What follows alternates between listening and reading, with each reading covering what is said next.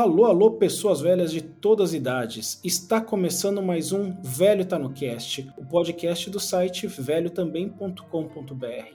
Eu sou o Velho Guiné e faz 25 anos que um filho da puta de um cachorro pulou pela janela e levou embora minha dignidade. Pô, essa frase ficou esquisita, cara. Ficou nas calças, né? em que sentido essa dignidade foi, né, velho? Pois é. Fala galera, aqui é Ale Rebelo e nada pior do que estar numa estação espacial e ainda ter zumbis querendo te matar. Olha aí, zumbi respira? Acho que não. Uso Dead Space pelo menos não. Fala galera, meu nome é Fabiano Santos e o Survivor Ho- Horror que eu queria mesmo era do Scooby-Doo. Putz, esse é muito bom. Ia ser sinistraço. Fala galera, meu nome é Ishi e Welcome, stranger! Thank you! Fala aí galera, aqui é o João Paulo e eu não tive culhões pra zerar Silent Hill. Uh, Faltou coragem. isso. Ué, é triste, Ah, cara. esse aí é Nada mais perdoável. triste que um jogo pela metade. É isso aí, velhos. Hoje, como vocês já devem ter percebido, nós vamos falar dos jogos de horror de sobrevivência ou survivor horror, porque a gente cada vez mais é colônia. Vamos contar um pouquinho da história desse gênero de jogos, falando dos principais títulos e franquias. E é lógico que a gente vai contar nossas histórias de vergonha, de medo, a experiência levando susto com esses jogos. E se você tem. Cagado. É, cagaço define. Nossa senhora, a noi- as noites nunca mais foram as mesmas. Pode crer. Se você também já passou muito medo com o controle na mão, pode apagar as luzes, apertar Start e Resident Evil. Nossa, cara, o PlayStation o 1, né? Quando vinha aquele logo amarelo da, da Sony, mano, era bizarríssimo, cara. Hum, Nossa, assim, meu, já começou o negócio do capeta, velho. Ele já, ele já era meio sinistro, né, cara? era você, sinistraço. você sozinho, assim, à noite, quando esse logo começava, você já dava uma, uma segurada na cadeira ali, que o negócio ia ser... É, você segurava na cadeira ou de cagaço ou pra ver se o jogo ia pegar, né? Tipo, aí, pelo amor de Deus, funciona, vai, entra aí. Torcendo, cruzava até os dedos do pé.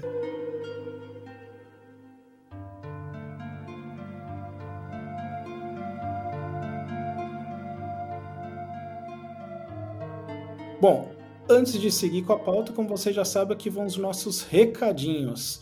Os comentários do episódio anterior sempre ficam no final do programa. Você vai ouvir alguma música linda, alguma coisinha bacana, alguma historinha e vão estar aí os comentários que são muito importantes pra gente, tá? Você pode mandar ele seja por e-mail, por rede social, pelo que for, pelo site, que a gente tem um site ainda em 2021. Mais uma vez, se você quiser ajudar o programa, Basta avaliar o programa no seu agregador de podcast, seja ele qual for, seguir a gente. Eu agradeço aí que a gente teve um crescimento no número de assinantes nas plataformas que a gente está, né, nos agregadores, e principalmente indicar para os seus amigos. Vamos levar a palavra do velho para mais gente.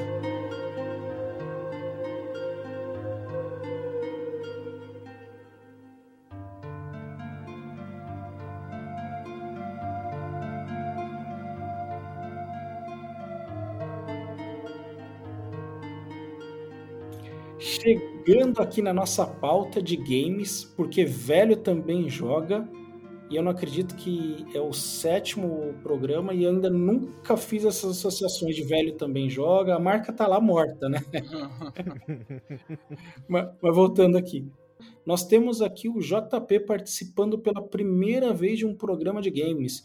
JP, sem roubar que nem você tentou fazer no de filmes, diz aí qual o seu top 3 ou top 5 de jogos da sua vida. Ah, beleza. Dessa vez não vou roubar. É, por favor. É, eu, eu tenho um top 5 redondinho aqui. Aí, assim, é, obviamente são jogos que eu considero excelentes em critérios técnicos, mas é 90% coração, né? E 10% o resto do jogo. Eu acho que é sempre assim. O É, primeiro. tem que ser, né? Os nossos jogos prediletos tem que ser assim. Exato. É, o primeiro que eu considero o, o jogo da minha vida, que eu gosto muito, é o Final Fantasy IX. Eu comprei ele, acho que foi um dos primeiros jogos que eu comprei. Foram suados 25 reais nos quatro CDs. Ainda assim piratões, lá em 2001, 2002. Cara, foi praticamente onde eu aprendi a, a, a base do meu inglês, porque eu jogava com o dicionário de inglês do lado. E, assim, gráfico excelente, e eu acho que ele vive até hoje, assim, a beleza, ele não é um jogo vencido, assim, não é um jogo que envelheceu mal. É uma trama muito legal, trilha sonora espetacular, assim, então apesar de né, ter outros Final Fantasy excelentes, como o 6 principalmente, eu, eu, fico com o 9 no topo entre os Final Fantasy e no, no 9 no topo dos jogos da minha vida.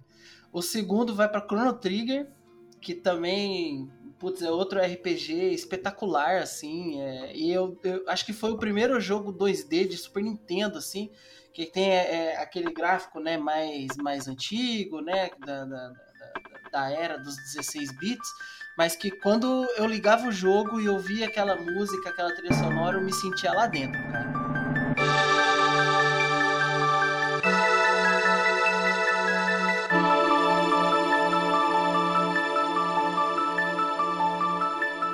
A, a história é espetacular, né? Os personagens são muito carismáticos.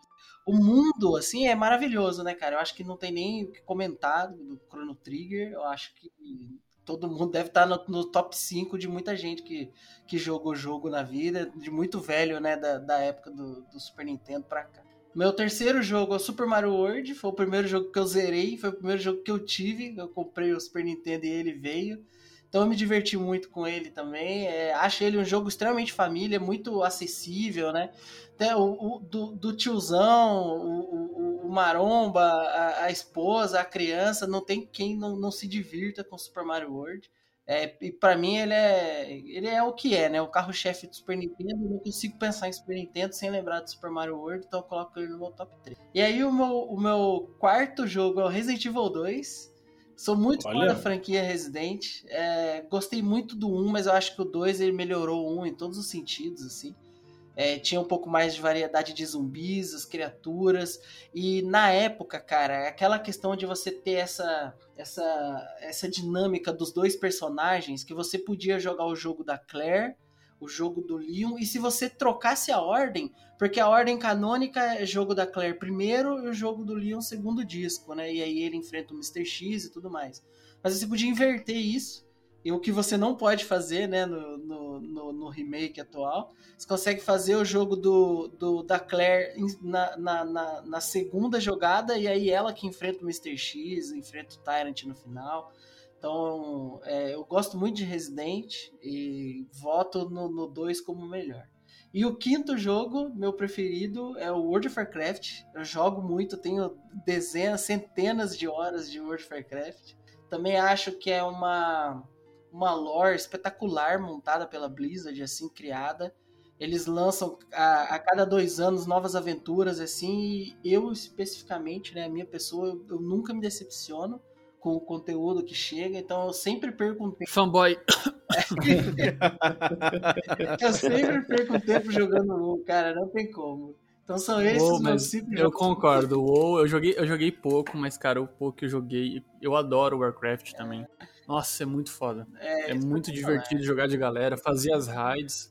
Eu sou uma pessoa que eu vicio fácil, até recentemente Ano passado comecei a jogar o Arena, o Magic the Gathering Arena, e tive que parar porque eu vicio fácil e é capaz de perder emprego, perder esposa. perder Melhor ficar longe. Então, não, é verdade. Teve uma época que eu joguei aquele Ragnarok Online, e, cara, minha vida era isso, assim, eu tinha vontade de faltar no trabalho para seguir jogando. Aí eu parei, desinstalei e nunca mais olhei, cara. É, essas coisinhas assim que tem recompensinhas, tipo, se eu instalar Candy Crush no celular, esquece, eu não posso, cara. É, essas coisinhas simples, você vai jogando, nossa, esquece. É, não, não, dá para mim, não. Ô, louco, Guiné, não vai jogar então o Diablão 4 com a gente, pô? Pô, Diablão Eita, 4 aí, mano. Tá vindo guilda aqui, mano. É, Tamo aí na esperança, na esperança.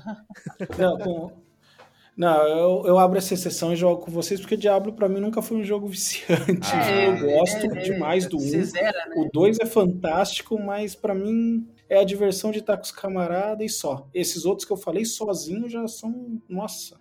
Mas legal, JP. Muito, muito bom seu ranking aí, cara. É isso aí. Só jogo top. Essa é a sua opinião.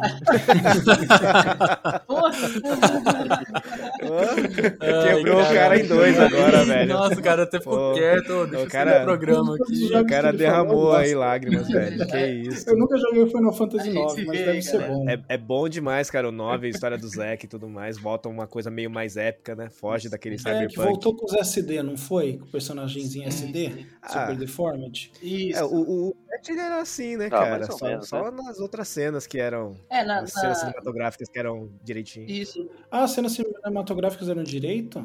Não, é. É, mas é- O Mais ou 7, ele, ele, ele é o, o- ele é o princípio do poligonal lá no Playstation, então ele envelheceu bem mal, né, nesse sentido.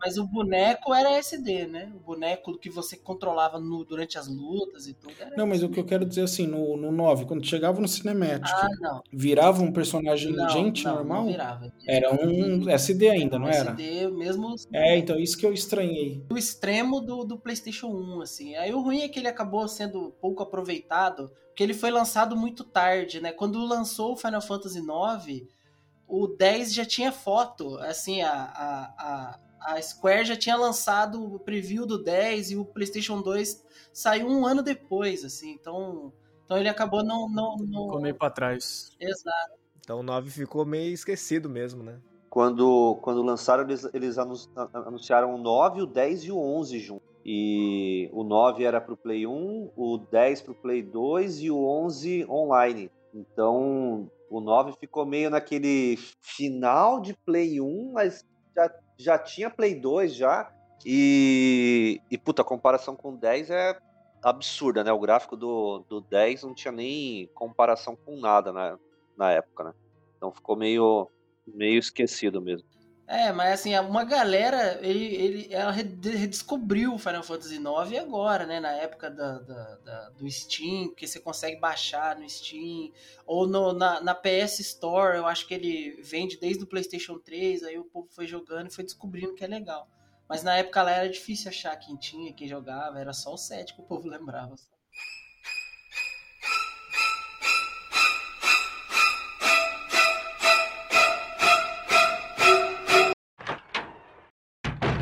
Vamos lá, galera. Eu acredito que todos os velhos aqui, o jovencito Alê, nós já tivemos nossa cota de susto aí com um jogo de terror, né? Com o Survivor Horror, né? Não um jogo de sobrevi terror de sobrevivência. Não terror puro, né? Porque se for terror puro, a lista fica muito maior. É. E, e aqui eu faço a primeira pergunta para vocês. Qual que é a diferença que vocês veem para um jogo de terror, um jogo de horror aí, como chamam, e do survival horror? Ah, cara, assim, eu- o que eu tava dando uma procurada sobre essas coisas, assim, do- das definições que o pessoal considera e tudo mais, que horror, assim, é um conjunto maior, né? Um conjunto de jogos que tem essa temática meio horripilante mesmo. E aí o survival horror cai embaixo. É, ele é uma, ele é uma aba do, do horror, né? Que você pode interagir com objetos, e, ou alguns outros artefatos e que permitem você sobreviver ao cenário, né? Então existem várias outras outras subdivisões, puzzle, é, tem até puzzle horrors, assim, sabe? Tipo, quebra-cabeça com temáticas de horror e tudo mais. Olha, esse eu não conhecia. É, Eu e só assim- conhecia aquele dos botecos de, de São Sebastião, que era um puzzle que terminava com uma mulher nua. Que- O, o Diabo. O Fabiano riu porque lembrou, hein? Jogou muita Eu- ficha nisso. Cara, eu lembrei, eu lembrei, eu jogava e eu não entendia o jogo, porque na realidade eu queria que mostrasse, né? É Mas na lógico. realidade nesse jogo você tinha, você tinha que fazer o contorno pra não mostrar. Então assim, quanto mais você mostrava, pior ficava o jogo. Começava a aparecer mais, mais bonequinho, mas puta, era da hora, eu nunca consegui abrir legal assim. Né?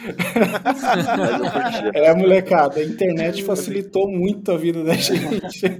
que luta que era pra ver alguma coisa, hein? É. ai, Mas seguindo aqui, Xi, eu concordo bem com essa visão que você trouxe, não sei o que o resto da galera pensa, mas pra mim, assim, basicamente é que o, o jogo de Survival Horror você tem maneira realmente de lutar, sabe? De contra-atacar. É aquela velha história, né? Zumbi bom é zumbi morto, de novo. Eu acho isso, isso, isso interessante mesmo, porque, tipo assim, você vai ver o jogo de horror mesmo, os caras te dão, tipo, sei lá, uma lanterna, um lampião e fala, filho, você tem que fugir do lugar que você tá aí, porque você parou de algum jeito e se vira.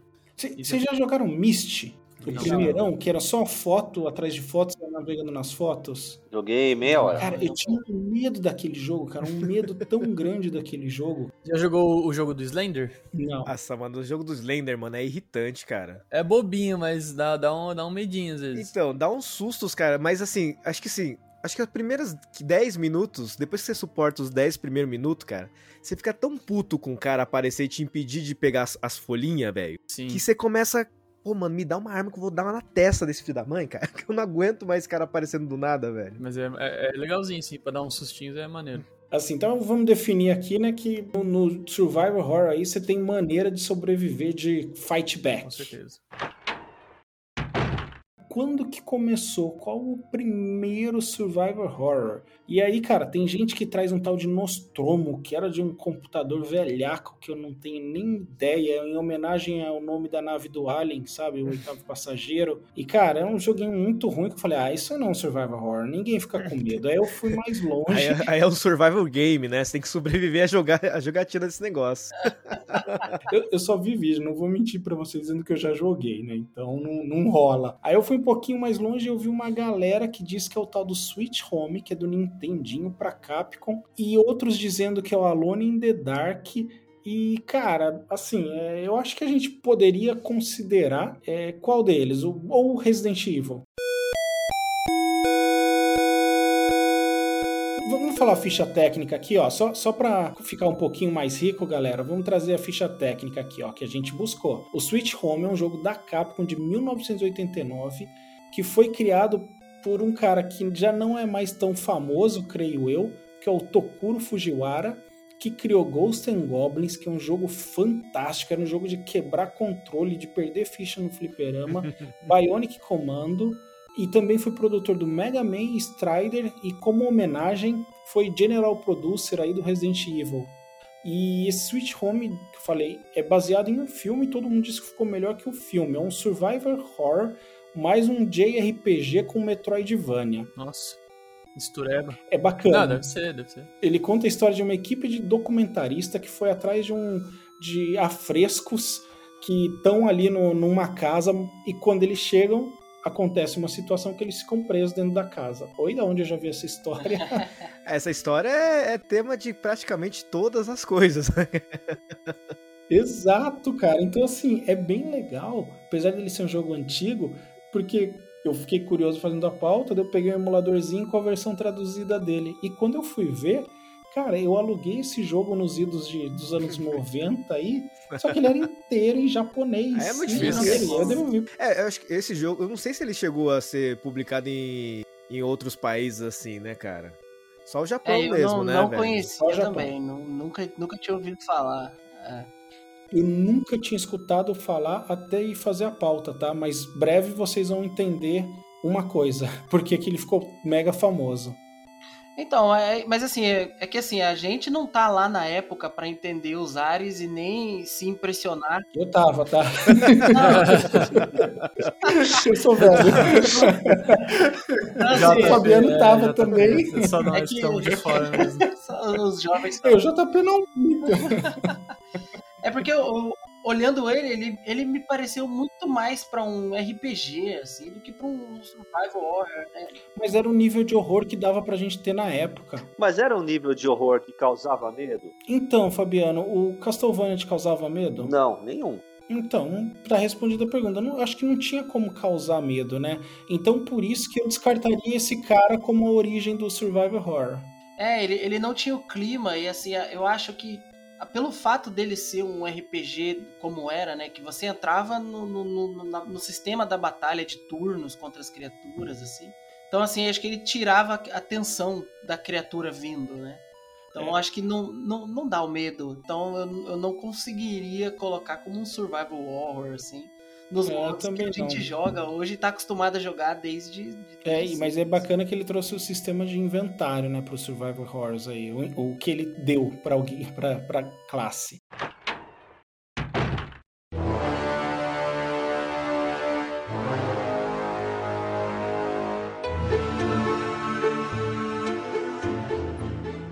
Bom, movendo aqui o segundo jogo que muita gente diz que não, esse é a origem de Survival Horror, não sei o que, é o Alone in the Dark, já três anos depois, aí, em 92. Ele foi criado por Frederic Reinal, Reinal, sei lá, que o cara deve ser francês, é francês, é, que também criou, é da Infogrames, tá? E esse cara também criou outros dois jogos que a gente já falou aqui brevemente, porque eu acho que tava um deles no top 5 aí, top 10 da Elisa, que era o Relentless, Twin Sense Adventure e o Twin Sense Odyssey. Esse jogo, apesar de ser um pouco mais bonito, mais moderno, ele é muito datado, cara. Ele é. pa se passa nos anos 20, de 1920, tá, galera? Não é atual. é, você pode. Eu achei legal que ele trouxe aí. Foi o primeiro que trouxe essa dinâmica do Survival Horror que você podia jogar ou com um cara que é um detetive que vai investigar, procurar um piano, se não me engano. Ah, investigar a morte do cara que se suicidou ou com uma menina que é a sobrinha do cara que se suicidou, que se matou, e eles vão procurar um piano. E assim que vocês entram lá, a porta se fecha e começa o terror.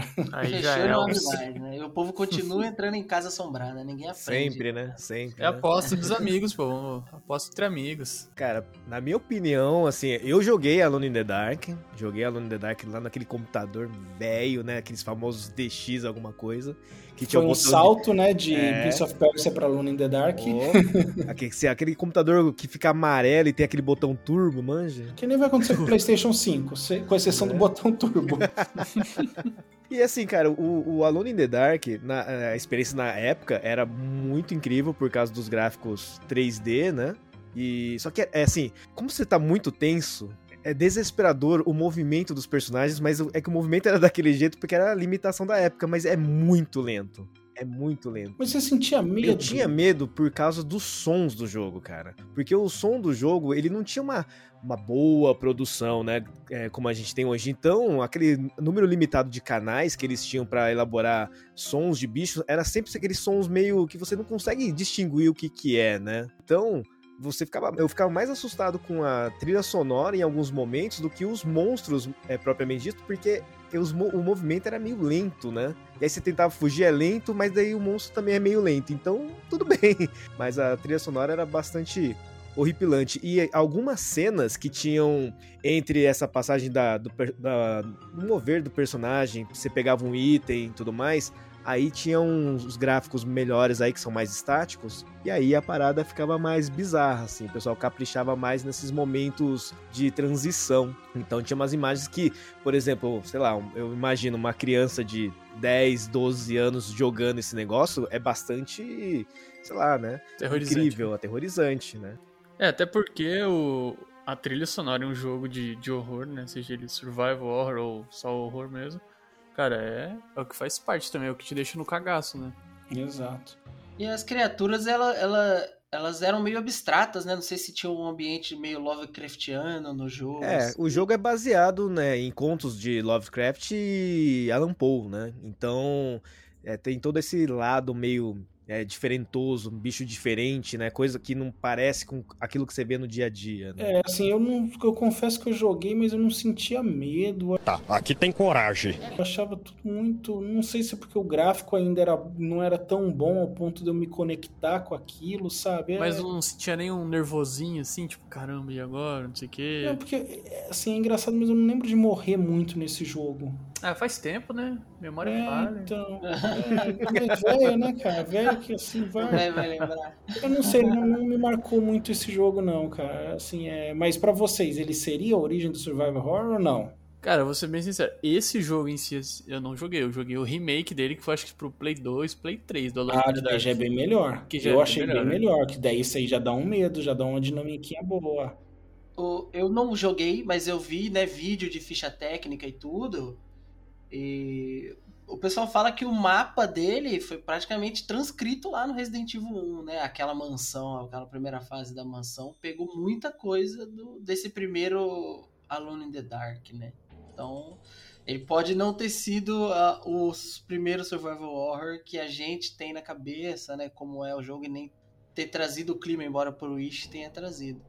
Mas ele, ele tem esse crédito, né? Com certeza ele inspirou bastante coisa aí no, nos jogos subsequentes. O Resident Evil chupou muito tanto de Alone in the Dark. O Alone in the Dark tem esse, traz esse sistema de inventário que nele era baseado em peso, né? E que daí cada item ocupa um espaço diferente, porque na verdade não é o espaço que importa, mas o peso do item. O Resident tem muito isso. Tem, que nem você falou, o cenário da mansão. E aí eu acho que a gente pode mover para 1996, quando saiu Resident Evil pela Capcom.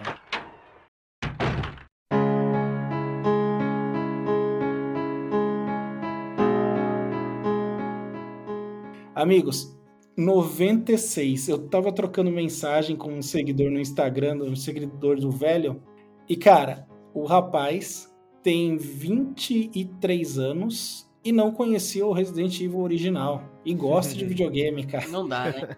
Resident Evil tem 25 anos, cara. Mas muita, muita gente é, não jogou o Resident Evil original. Né? Ainda mais com essa onda dos remakes agora, né? O remake do 2, o remake do 3. Uh, o pessoal já tá pensando no remake do 4, tá ligado? É, eu acho que fica difícil. O, o, o, primeiro Resident Evil, né, já tem remake também. E ele já está datado, né, cara? Então. Não, mas parece que no... saiu um novo agora, o. Agora não, né? Mas, tipo, tem ele remake e tem o remake HD, alguma coisa assim. É, é daí, 2002, tá? É, daí é só um. É. Se você pensar que o remake dele em 2002, que depois só fizeram upscaling, já tem 20, 19 anos, cara. É. Não, não. É, já pode um, dirigir. Um, não é um assim, é assim, eles lançaram, e, é, era Resident Evil normal, depois saiu aquele direct, Director's Cut, né?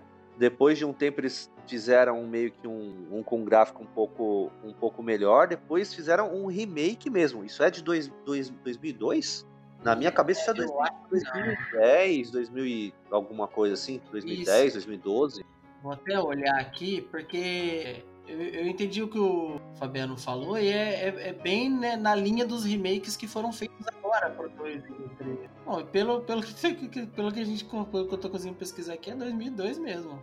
2002 mesmo, caramba. É, Nossa, então. é, é, muita loucura, né? O remaster Ele... do remake, do é, pré... o, o, o, vamos, vamos considerar que o remaster é sempre a vers, uh, esse port com melhorada. HD, com sim, gráficos melhores. Então, assim, cara, tem 25 anos o que saiu o Resident Evil original. E antes de a gente falar do jogo, vocês lembram como era o mundo 25 anos atrás, que já tá virando uma tradição no nosso programa, quando a gente volta no passado, trazer um pouquinho dessa nostalgia aí.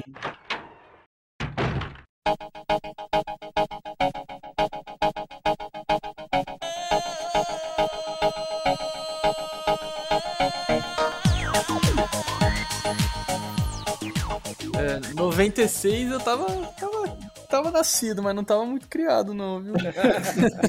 em 96, o nosso presidente era o Fernando Henrique Cardoso, que foi de 95 até 2003, quando o PT veio e acabou com a nossa vida, né? Tudo culpa do PT, né? Tudo culpa fala. do PT e vem aquele bichinho japonesinho vermelho lá. e o PT, hein? É, esse mesmo, clássico. Oh, para quem acompanhou os últimos programas, a moeda agora chegou finalmente ao real. E entre o programa do, do Batman e esse teve uma moeda intermediária, viu? O dia que a gente falar ali por aqueles anos, a gente fala dela também. Pô, essa moeda foi foda, velho. Tinha que carregar com um conversor, assim, impresso na carteira para saber quanto que valia aquele negócio, bicho. Ó, a gente falou num período aí de 10 anos de entre o programa do Goonies, Batman e esse é a terceira moeda, sendo que a gente pulou uma. Pulou algumas, né? Não, pulou. Ah, não. Entre essa janela, calma, Fabiana, calma. Porque se a gente for mais longe, aí a molecada de hoje vai achar que a gente é mentiroso. Bom, para situar vocês futebolisticamente, tá? O Brasil não era penta, o maior tricolor do mundo ainda não era tricampeão mundial, o Atlético Mineiro não tinha Libertadores e o Palmeiras não tinha nenhum Mundial. Então, assim, já tem tempo, né? Algumas coisas aí mudaram. É, quem que ganhou é. o Brasileirão em 2096? Acho que foi o Grêmio, não foi? Foi o Grêmio em cima da Portuguesa, cara. Foi quando revelou a, a, o belíssimo, entre aspas, aqui, Rodrigo Fábio. O cara jogou um campeonato brasileiro bem e viveu rico o resto da vida com, com, a, com a fama desse brasileirão aí. Foi pro Real Madrid, foi para tudo quanto é time foi pro Real, voltou pro Brasil, jogou no Flamengo, jogou no Santos. Jogou no São Paulo, enganou, todo, enganou muita gente de maneira honesta. Tá. O cara jogou das oitavas de final até a final bem, cara. E, putz, que tristeza pra portuguesa, cara. Ainda bem que tem bastante portuguesa no mundo, então quando acaba uma, tem outra ainda. Ah, com certeza. Na TV, pra passar aí como a gente sempre faz, a gente teve três grandes clássicos aí da dramaturgia brasileira. Lá vem. Agora que você já viu o que essa galera vai aprontar por aí, é a vez do romance. Antônio Alves Taxista, a volta de Fábio Júnior às novelas. Uma produção que deu o que falar, mas que tá aí, pronta pra te conquistar. Antônio Alves Taxista, no SBT, que virou o apelido de todo o carinha que tirava a carta e só levava as Ai, pessoas mano. pros rolês. só leva e traz. A partir de setembro, uma lenda, um mito, um grande momento na teledramaturgia brasileira. Chica da Silva. Teve Chica da Silva na manchete. E mais atual que esse próximo título, impossível.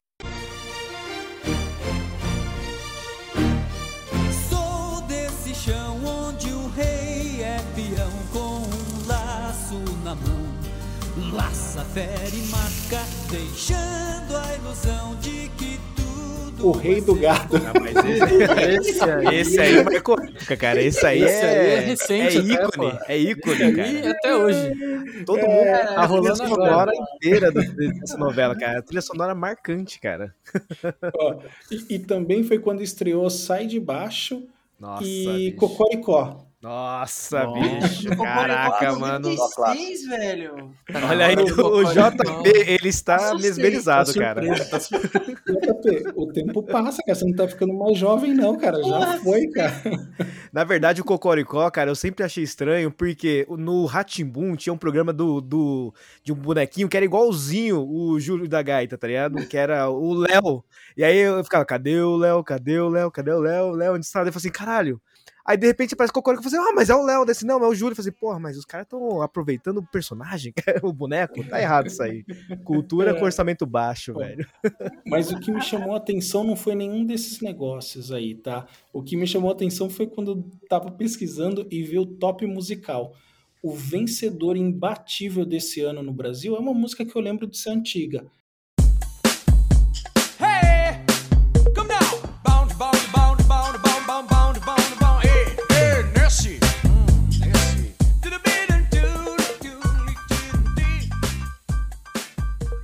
É o Garota Nacional do Skank. Nossa. Mas no top 10, não só do Brasil, como dos Estados Unidos também, que foi o que ficou em primeiro nos Estados Unidos, foi uma versão da música que foi lançada naquele ano, que chamava Macarena. Pra, pra mim, Macarena existia desde que eu nasci, cara. Na Macarena Eterna. Cara, de 96 Macarena, cara. Como assim? É, cara. Ah, não é? Não é mais, mais antiga? Eu achava que era alguma versão mexicana an- daquelas músicas velhas pra caramba que os caras pegaram e fizeram outra vez e ganhou. Pode o- ser, Fabiano, pode ser, cara, porque eu me espantei que foi, tipo, no mundo inteiro, no mesmo ano, a música de artistas diferentes. Tipo, o Brasil foi um tal de Los Del Rio, que talvez seja o original, né? A gente também teve o grande clássico do Catinguelê, Lua vai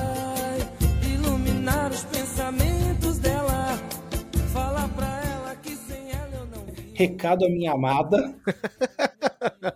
Pô, maravilhoso. Cara, é excelente essa música, sem zoeira, cara. Não, é maravilhoso, tô falando sério.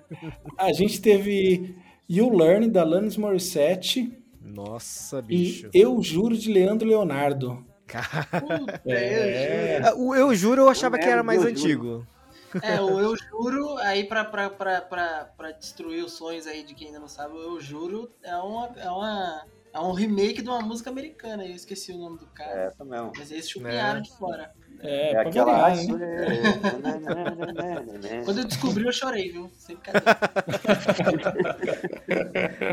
Essa é, Bom. essa, é, essa é outra música. No cinema também a gente teve uns clássicos que alguns seguem até hoje. Jumanji, É, aí sim. Um Drink no Inferno, do Opa, Tarantino, Isso é maravilhoso. Twister, do Spielberg. Nossa, bicho. Nem todos são clássicos.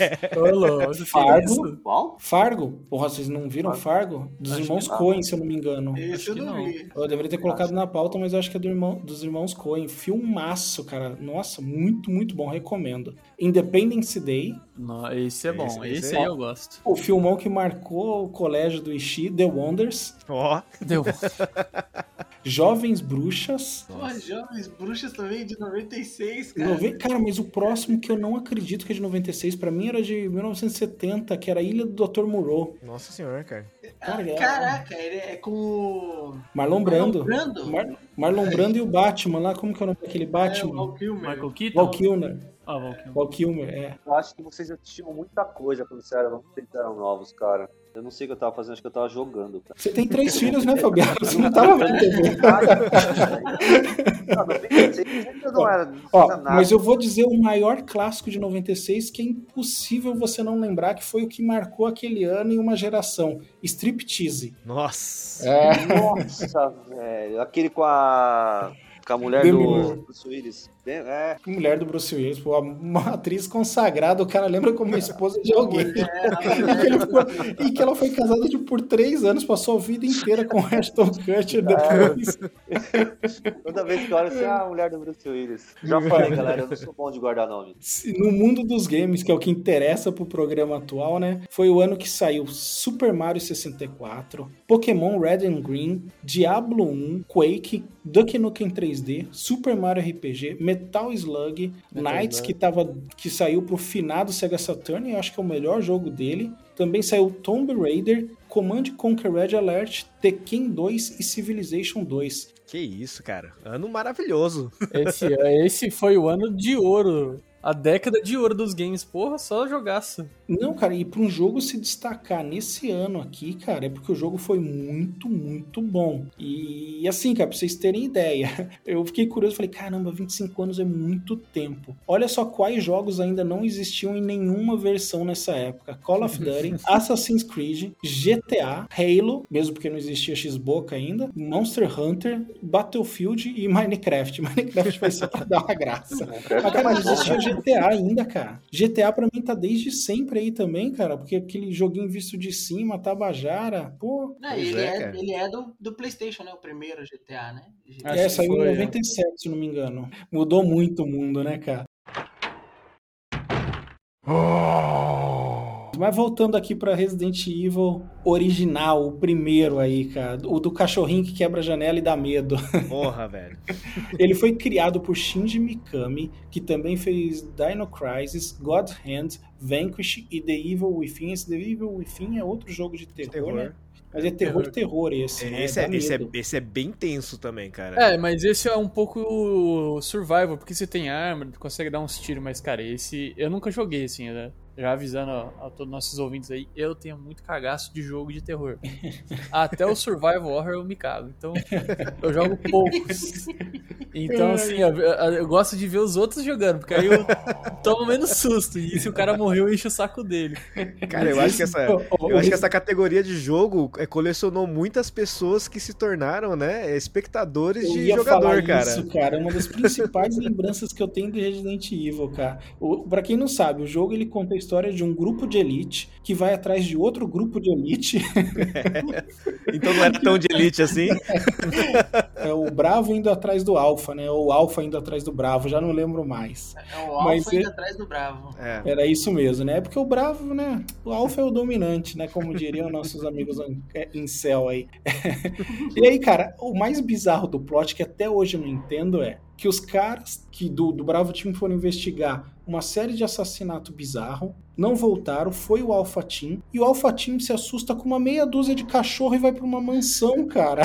E aí chega na mansão, tem coisa muito pior que os cachorros e os caras ficam lá na mansão, cara.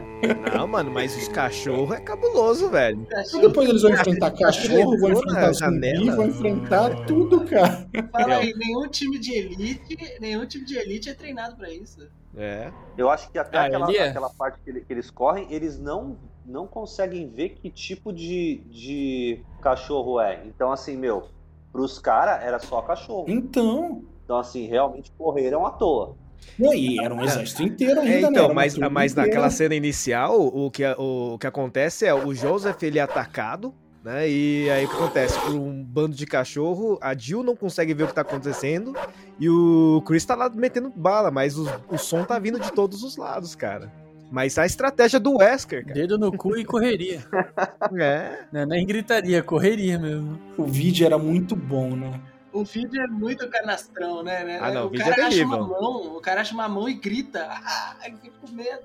É, é a tropa de elite mais despreparada. Se fosse Bop, cara, tinha até cabo de vassoura nesses cachorros, cara. O que vocês acham que deu destaque pro Resident Evil? Eu acho que primeiro as cenas, as cenas é, que eram tipo filminho, assim. Eu não lembro de ter algum outro jogo desse que, que mostrasse um filminho mesmo, quando, quando começava. Que eram pessoas. Né, que você via assim, meu, tinha aquela coisa assim, meu, o que, que é isso que tá Tinha aquelas bizarrices, estilo Night Trap do Sega CD, umas coisinhas bem bizarras. Mas assim, acho né? que foi um que esse aí meio que sabe é o que é o que foi falado. Ele, como ele é, ele é meio que uma cópia de um monte de coisa, mas é uma cópia bem feita que funcionou.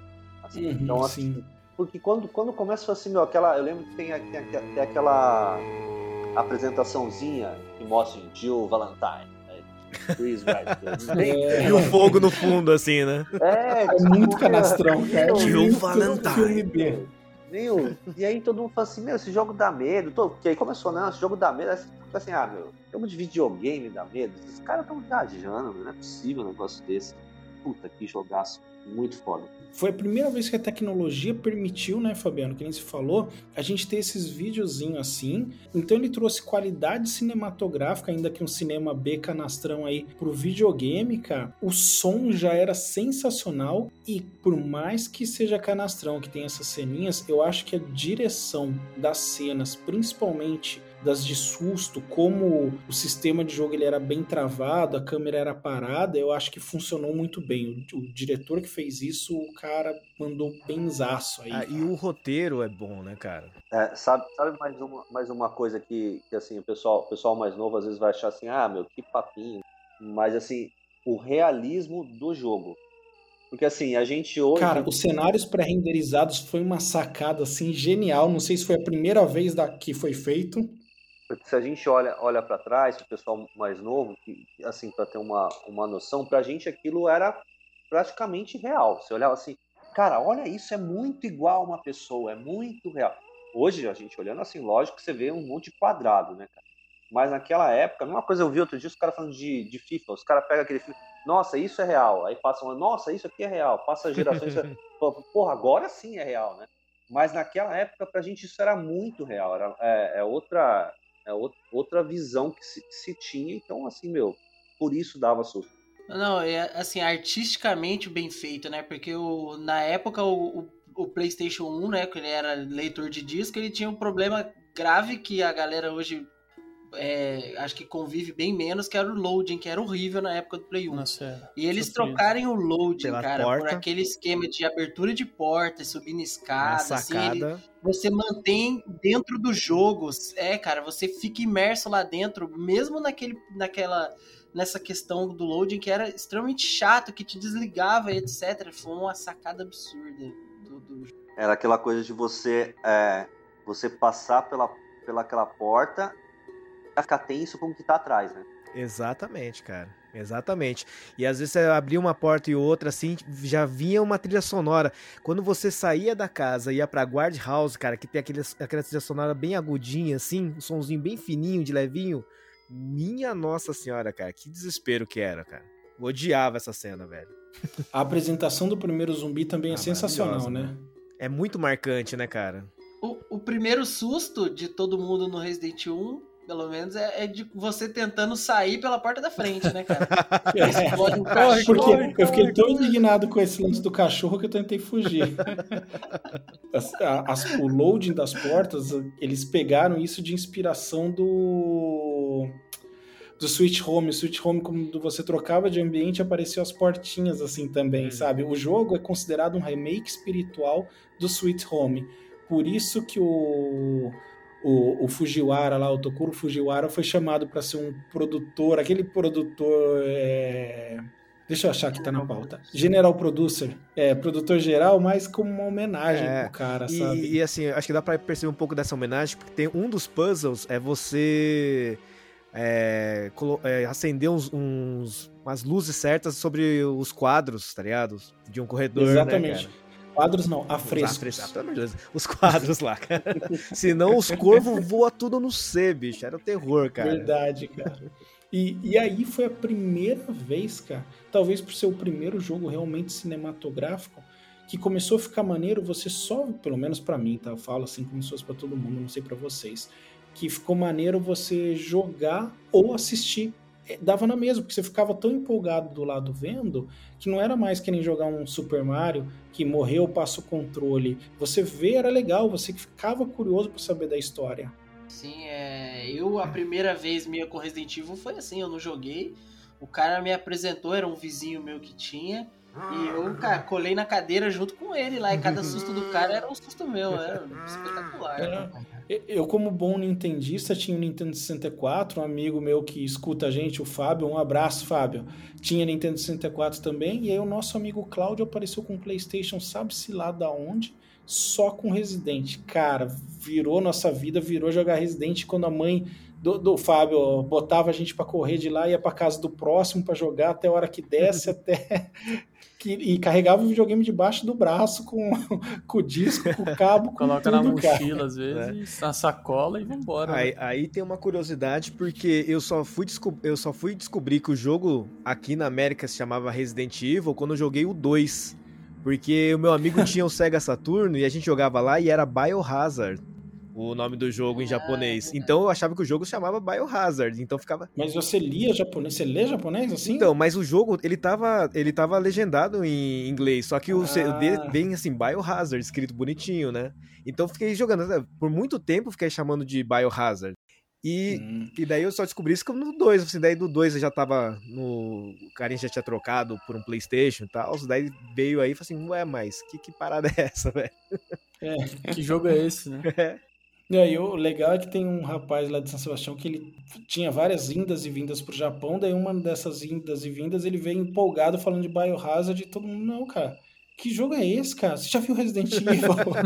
Era aquele papo de doido, cara. Meu, isso é a mesma coisa, cara, com Mega Man e Rockman, cara. Eu tenho esses problemas com- é, toda hora com os nomes, cara. Porque os caras ficam mudando de nome é complicado. É bem bizarro, né, cara? Não é tão bizarro quanto Street Fighter com o problema Ah, do, do- Mike Tyson que mudou tudo, cara. Nossa, horrível até É hoje, cara. Ai, ai, cara. É, assim, é, esse é o pai dos. Pode, a gente pode considerar como os pais, o pai dos Survivor Horrors, né, cara? Assim, na minha opinião é, e, e é- a história é muito bem fechada, inclusive para os jogos subsequentes, né? Então, assim, lá vo- você invade um computador que era do, do, do cientista chamado John, e a senha do, do, do, do computador dele era Ada. E aí lá no 2 você conhece a Ada que tá procurando o namorado John, que sumiu e sei que é lá. Então, assim, os caras. Fizeram bem, né? É quando Fizeram eles ainda se importavam com a história, né? Exato. É, então, é legal, cara. Eu achei assim. é, e talvez também uma coisa, um fator que eu tenha gostado é que eu já tinha idade para entender essa trama, né? E o Resident 1 trouxe uma coisa que depois o The Last of Us vai pegar e vai fazer de uma maneira incrível, que é contar a história através de documentos e bem timidamente, né, o Resident 1 e o 2, contar também através do ambiente. Eu acho isso sensacional nos jogos. Tipo, você chega ali na, num pedaço da mansão, você vê um bilhete, ah, de alguém que aconteceu alguma coisa. Aí depois você vai, você vê, por, por exemplo, um cara morto que era o dono daquele bilhete. Eu acho isso bem legal, cara. Eu, ele te incentiva a ficar fuçando e descobrindo mais da história. É bacana mesmo. É, isso é legal mesmo. Porque aí não fica só aquele jogo que você, tipo, só segue reto, vai embora, não, não descobre, não vê o que tá acontecendo. E mudou bastante isso, né? É, e ele traz um, um sistema a la Metroidvania, né? Pro jogo 3D, acho que foi o primeiro jogo, entre aspas, assim, 3D que trouxe isso, e que não te incomoda. Você fica tão tenso, tão tenso que você não. que, que você vai e volta, vai e volta, e o problema não é a distância, o problema é a tensão. É, o que, que você vai encontrar no caminho, né? Você fica tenso duas vezes, né? A, a primeira tensão é de escapar dos monstros e sobreviver, e a segunda tensão é ficar administrando seu inventário, cabecita. Isso era o inferno, isso era o lembrado, inferno. bem cara. lembrado, Isso era o cara. Não inferno. sei o que é, cara. O sistema de inventário do Resident Evil, nossa, dá um pesadelo, cara, e você fica indignado. Meu, bem lembrado. Mas faz JP. sentido, né, cara? Ninguém vai sair com uma shotgun, uma bereta, uma bazuca, caber, né? tudo assim, né? Então, uma mansão com um monte de zumbi. Se vai cair no primeiro negócio, já era. O Solid Snake Ah, faz isso. de mano. O Solid Snake, ele tem um... Carrega um barril. Só de leite, ele tira uma caixa de papelão do nada, assim, cara. Eu, eu não cheguei a jogar, mas aquele, o, o Zero, você não consegue nem guardar em baú, né? Os itens que você, você pega, tipo, você tem que deixar no chão, né? Você deixa, você deixa no chão, cara. Que eu acho um, um grau de realismo muito Ah, bacana. realismo é sim, um mas deve ser- também. Deve ser extremamente complicado, assim. Nossa, é, tem uma, uma parte é difícil. O zero é difícil, cara. Ó, eu vou dizer pra vocês, eu, eu, eu fui pro GameCube porque eu fiquei tão fanático pelo Resident Evil que eu comprei o GameCube porque era a plataforma oficial que ia receber todos os Resident Evil. Os que já tinham sido lançados ia ser exclu- iam ser exclusivos os novos, cara. Foi enganado. Pior que Foi foi. um garoto. Foi enganado, bem enganado ainda, né? Não só enganado, como quando chegou o Resident Evil 4, veio com bônus no Play 2, velho. Ma- Mas ó, quando chegou o Resident Evil 4 do Play 2, eu já arrumei um, um, um- cara pra trocar É, então tá comigo. tudo certo. Na época de bater rolo.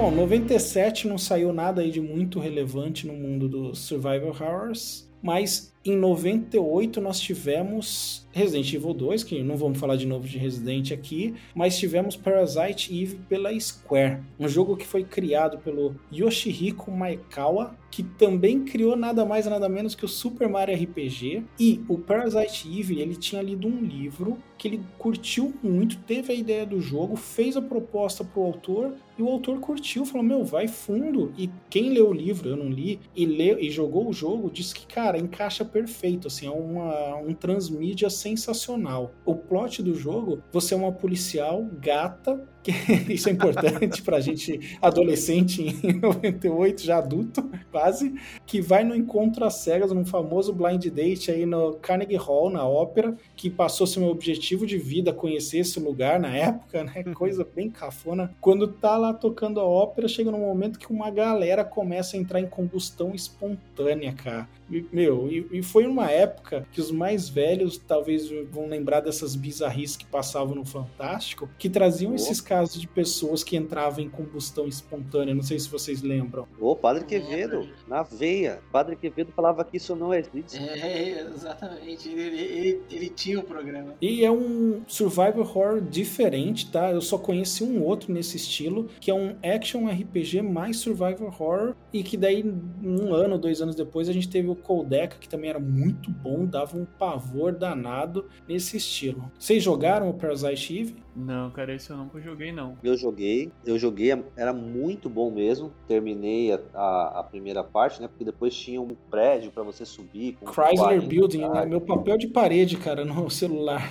Cara, tinha que subir esse prédio e aí parece que você só conseguia voltar depois de 10 andares, você não conseguia salvar entre um andar e outro, né? Exatamente. Alguma coisa assim, e aí você tinha que você tinha que descer para poder salvar. Só que quando você voltava, você tinha que subir tudo tudo outra vez, só que com, com as armas que você já, você já tinha. Isso aí eu não, não consegui fazer. Mas era um puta jogaço. Era um jogo bastante da hora. Eu gostei bastante. É, é assim, o 2, daí veio a continuação, né? Também teve continuação essa franquia. O 2 já não foi, acho que, tão emocionante assim, É cara. que não era mais survival horror, eu É. acho. Já mudaram muito o, o, prim, o, primeiro foi bem tenso mesmo, assim, algumas cenas de, é, para fazer e tudo mais, era bem difícil algumas partes. Aí o 2 acho que ficou mais RPG, né? Ficou bem mais carinha de RPG, assim, aquele jeitão da Squaresoft mesmo, né, cara? Falando jeitão Squaresoft, a qualidade dos CGIs do 1, cara. Ah, cara, não. É, que é isso, é louco. Quem jogou não vai esquecer nunca aquela cena de abertura, né? Da, onde a, a, as pessoas começam a pegar fogo, tocam uma música extremamente maneira ali, uma guitarrinha. Cara, é, é muito legal. Eu gostei, eu achava, apesar de ter esse elemento de RPG, o, a, o sistema de luta do tiro ele era bem dinâmico. Então, ele trouxe como se fosse uma batalha em tempo real dentro do cenário de jogo ali, né, cara? Era um action RPG mesmo.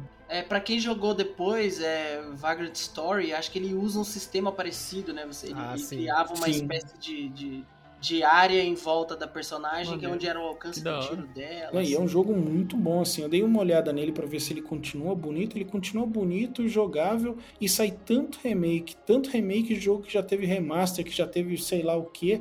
Pô, podia, a Square podia estar tá querendo caçar níquel aí, podia trazer o Parasite Eve de volta esse primeiro, é, então, né, cara? É, podia trazer. Mas, assim, eu lembro, cara, que no PSP eles lançaram Parasite Eve também, cara.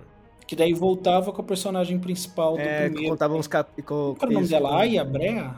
A, é, Aya Brenda é do segundo? Não, não, é a mesma personagem nos dois. É a mesma personagem dos dois, né? É. Acho que é a Aya Brenda. Então, daí conta uns capítulos no meio da, do, dos eventos, entendeu? E os gráficos tão lindão, só que daí eu acho que já virou um jogo um pouco mais de ação do que Survivor Horror, esse, esse do PSP, cara.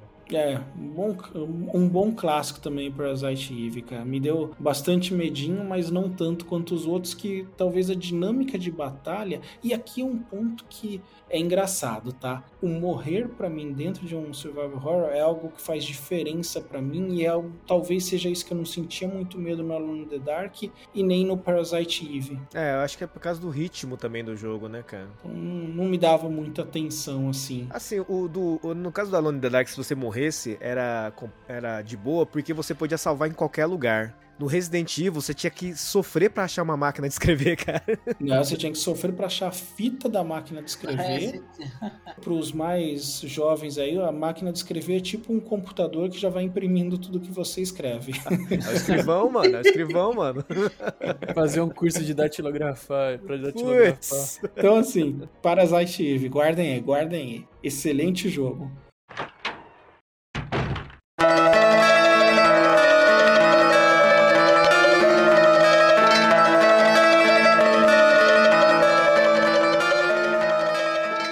Próximo participante aqui, o ano 1999, o ano que também saiu Resident Evil 3, assim de marcante, nós temos Silent Hill da Konami.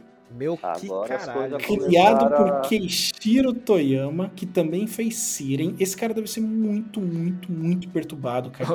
No mínimo. Depois, do Silent Hill, ele fazer o, o, Não sei se é Siren ou Siren. É, acho que é Siren. Eu não lembro se é diretamente pro inglês ou se é meio que pro espanhol, cara, apesar de ser um jogo totalmente japonês. Eu lembro que tinha uma parada dessa. Bom, vamos Siren, Siren aí, fica os dois. E, e o plot aqui é: você tá dirigindo Sussa por uma estrada, levando sua enteada pro rolê, e aí aparece uma mulher do nada, você desvia, sofre um acidente, acorda e cadê sua enteada, cara? Desapareceu e você tem que ir atrás dela. O que falar de Silent Hill? Esse me derrotou, velho. Corre da neblina. Esse, esse me derrotou. Eu, eu não consegui, eu não consegui passar quando, quando eles viram o mundo quando você entra no mundo invertido do demônio lá e você vai na escola e aqueles bebezinhos chorando. Cara, o bebezinho chorando. Neném, caraca, não, isso aí, esse aí eu só assisti só, pelo amor de Deus, não tive.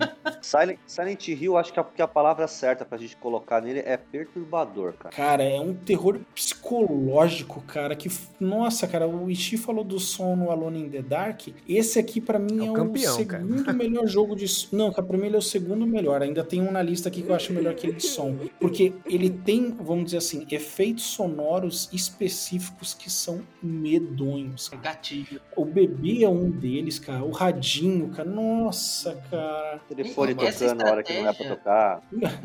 É, essa estratégia do radinho que eles usam, cara. É... Explica pra gente aí, JP, pra quem não jogou, como que é o radinho. Sim, é que no jogo, no Silent Hill, você tá, você tá andando pela cidade e tem uma neblina grande bem tensa e você não consegue enxergar um palmo na frente do seu personagem. É tipo Londres e São José dos Campos. Exato. Aí, em algum momento do jogo, você consegue um rádio. E esse rádio, se você liga ele, você começa a ouvir uma estática quando tem monstro por perto. Então, só que assim, a, a estática e a tensão de saber que tem um monstro por perto te aterrorizam. E aí você fica numa sinuca de bico.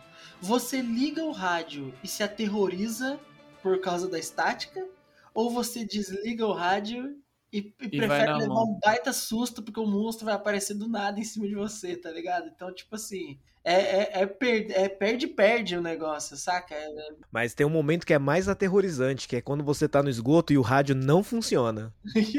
Bicho, ó, você ia tá prefe... você iria preferir ficar na parte de cima, cara. Tipo, e sabe o que é o pior, cara? Não acontece porra nenhuma. Spoiler alert. Spoiler alert. Não, cara, Mas ninguém vai ter cagaço, Eu ninguém vai ter sei, culhão pra jogar, cara. Ninguém vai ter culhão pra jogar. E cara, assim, ó, falando em culhão, esse é um jogo que eu joguei quando eu morava em República já, porque tava estudando. E a gente só jogava, assim, eu era o único piloto oficial desse jogo, diferente dos outros que a gente jogava aí, que a gente revezava, cada um tinha o seu save. Mas o Silent Hill era só eu.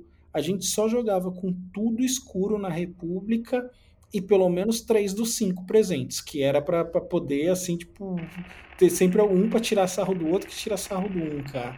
E nunca mais eu joguei Silent Hill. Não sei se tem remake, não sei se Tem- tem. o que É, mas eu eles, iam remake. rem- eles iam lançar o remake, mas aí foi meio que uma demo jogável, assim, que era aterrorizante também. Mas eu não, eu não vi se É, lançaram. acho que o, o, o, Playable Teaser, o, play- o PT, né? Ele, ele não é um remake, né? Ele seria uma nova série, assim, ou uma espécie de reboot. Teve um remake pra Wii, cara, chamada Shattered Memories, se eu não me engano. E é um lixo, cara, porque ele mostra pra onde você tem que ir, o que você tem que apertar. Ele é tipo um Silent Hill beginner, assim. Tá. Silent Hill for for. Dummies. Exatamente, cara, exatamente. É, O, ponto do Silent Hill que eu falei, meu, cara, isso é perturbado demais, é quando você pega uma arma específica. Qual que vocês acham? A picareta, cara. Cara, a picareta é brutal, cara, aqueles bichinhos estribuchando, cara. Nossa, O problema é que tem cara. que chegar perto, né? Ah, cara, mas eu ia com gosto, cara. Eu ia com gosto. E, e o Silent Hill é o único jogo de terror que eu fiquei com mais medo na escola do que no hospital, cara. É, escola é um ambiente de, de pânico, né, velho? Cara, as criancinhas rindo, cara. Bom, Nossa, pelo menos elas não fazem nada, né, bicho? Ah, mas agora que eu já joguei, eu sei, né? Até chegar E, e o Silent Hill, se eu não me engano, tinham dois mundos, não era? Tipo, sempre assim ficava revezando, não era só neblina. Tinha um mundo tipo upside down, assim, perturbado, não era o Silent Hill? É, é, o, é o mundo do inferno, né? A visão do É, inferno de então. Alessa, né, cara? Uma coisa de doido. Meu, é, não, é tão bizarro, cara, que você vê o- o- o- os, por exemplo, os, os chefão, cara, né? Os boss finais, assim, é tudo nome de anjo caído, tá ligado? Samael, não sei das quantas, é bizarro, cara. E o- esse jogo foi tão. ficou tão tenso assim na produção que a galera resolveu fazer. Tem vários finais, né? Tem um final que é só uma zoeira, assim, sabe? Pra dar uma quebrada no ritmo. Eu nem lembrava que tem vários Tem- finais, tem um cara. Final- um e é o que Tem um deu. final Pronto, bom, um final, mais. tem um final bom, que é o melhor de todos, tem um final bom, tem um ruim, né? E tem um que é a zoeira total, que na verdade é tudo uma loucura pregada por extraterrestres, tá ligado? Daí o Harry Manson, ele é abduzido, é uma loucura. Não, não é esse que eu fiz, então pelo menos eu não, não caí nesse. E cara, o Silent Hill, assim, é, o Res- ele dava tanto medo que eu nunca joguei de novo, cara. Nunca. O Resident Evil 1, depois que eu joguei, ah, fazia speedrun, nossa, jogava sem salvar, terminar em menos de duas horas, que é o speedrun, né, idiota? É, cara, jogava com. Tentava fazer o negócio do tofu, do jeito que desse pra jogar. Mas o Silent Hill foi uma vez só e não sei se teria coragem de jogar de novo, viu? E diferente do Resident, o Silent Hill tem um filme bom, né, cara? É, Eu gosto do Eu filme do gosto Silent Hill, gosto bastante. É, o Resident Evil nos filmes começou ok, assim, mas, cara, depois, vixe, minha, minha menina ficou mais forte que o Superman, porra. Eu sou fãzaço, hein, cara? eu tenho todos em 3D. O Silent que Hill, ele, ele teria aí também um remake com o... o... Pô, esqueci o nome do cara do Metal Gear. Hideo O Hideo Kojima, né? Que foi cancelado. Ah, pelo amor de Deus. Saiu cara. um teaser que era tenso, cara. Eu, eu lembro é, o teaser desse- era tenso, mas... é, mas o jogo. É, e daí virou Death Stranding. Ah, Ah, isso aí virou Uber. Rap. É o Rap, é Uber, Rap, whatever. Virou isso aí e acabou. My dear Alex, I will always be at your side.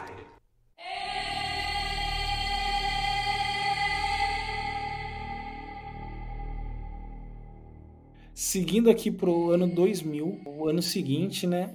A gente tem um que pouquíssimas pessoas jogaram e que é perturbadíssimo, que é o Eternal Darkness Sanity's Hacking, sei lá, pela Silicon Knights, que foi lançado em 2000. Foi criado pelo Dennis Dark, que fez também aquele Legacy of Kain e é co-produtor do Metal Gear Solid The Twin Snakes. Cara, esse, esse jogo, se eu não me engano, é do GameCube, eu joguei no GameCube, e você é uma guria que está investigando um misterioso assassinato do seu avô dentro de uma mansão para variar, e você encontra um livro, e conforme você começa a ler esse livro, você é transportado para diversas eras, cara. Assim, é, e são muitas eras mesmo. E a Nintendo tava com fama de que o videogame dela de criancinha, já tinha perdido, se eu não me engano, a exclusividade do, do Resident Evil. Cara, o jogo é muito perturbado. É muito. Ele é muito, muito, muito perturbado, cara. Não, assim, é. Você, alguém aqui jogou fora eu? Cara, quando, Não, quando eu eu tava vendo na pauta, eu não tava lembrando, daí eu fui procurar a imagem, daí eu lembro que eu joguei muito pouco desse jogo, cara. É, primeiro por causa do console que era difícil de ter, De né? eu ter, acabei, né? eu acabei É. jogando mais no, nos emulator, né? Pra variar nessa vida. Uhum. E, e, nossa senhora, cara, é realmente tem umas horas que você fica meio angustiado com os monstros que vai surgindo, cara, porque é bicho feio, cara. É, e assim, e você vai navegando por épocas distintas. Eu coloquei aqui na pauta que para mim são mais do que 10 personagens em vários períodos históricos e até Pérsia antes de Cristo você vai. E é, é, é muito legal isso você jogar e cada um tem meio que um esqueminha diferente de jogo. Só que o charme do jogo para mim, eu não sei o que você achou, Ishi, a tal da barra de sanidade, cara. É muito legal esse sistema, galera. Você É. vai, conforme você vai passando por situações, você vai se dando mal, né? Por exemplo, tomando dano, você vai ficando mais maluco e aí você começa a ver coisa. Então, quer dizer, eu jogando podia ter uma jogabilidade diferente do Ishii, dependendo de como a gente conduzir o jogo. Então, o mesmo corredor, o mesmo cenário para mim e pro dif- serem diferentes em termos do que, que a gente vai ver ali. O, o, a- o teor era também meio Lovecraftiano, porque essa questão de sanidade é bem envolvida com esse tipo de universo. Bastante Lovecraftiano ao longo dos séculos aí. Também não quero jogar, não. É, isso, isso mais pra frente, nesse lance de sanidade, o que lançou foi o. O Amnésia, né? Amnésia, exatamente. Você Cara, ficou. eu nunca joguei Amnésia, cara. É Eu também jogo, não, cara. só é assisti só. É, ele é, ele é total Lovecraft, cara. Esse Eternal Darkness a gente não tem muito mais o que falar, como só eu e o Ishi jogamos, né? Recomendo pra quem puder aí pegar um Zemule da vida e jogar, viu, cara? Vale a pena. Não, é um jogo bonito. Bom, eu lembro dele bonito, mas eu joguei no GameCube e nunca mais vi, né? Então pode ser que não seja tão bonito.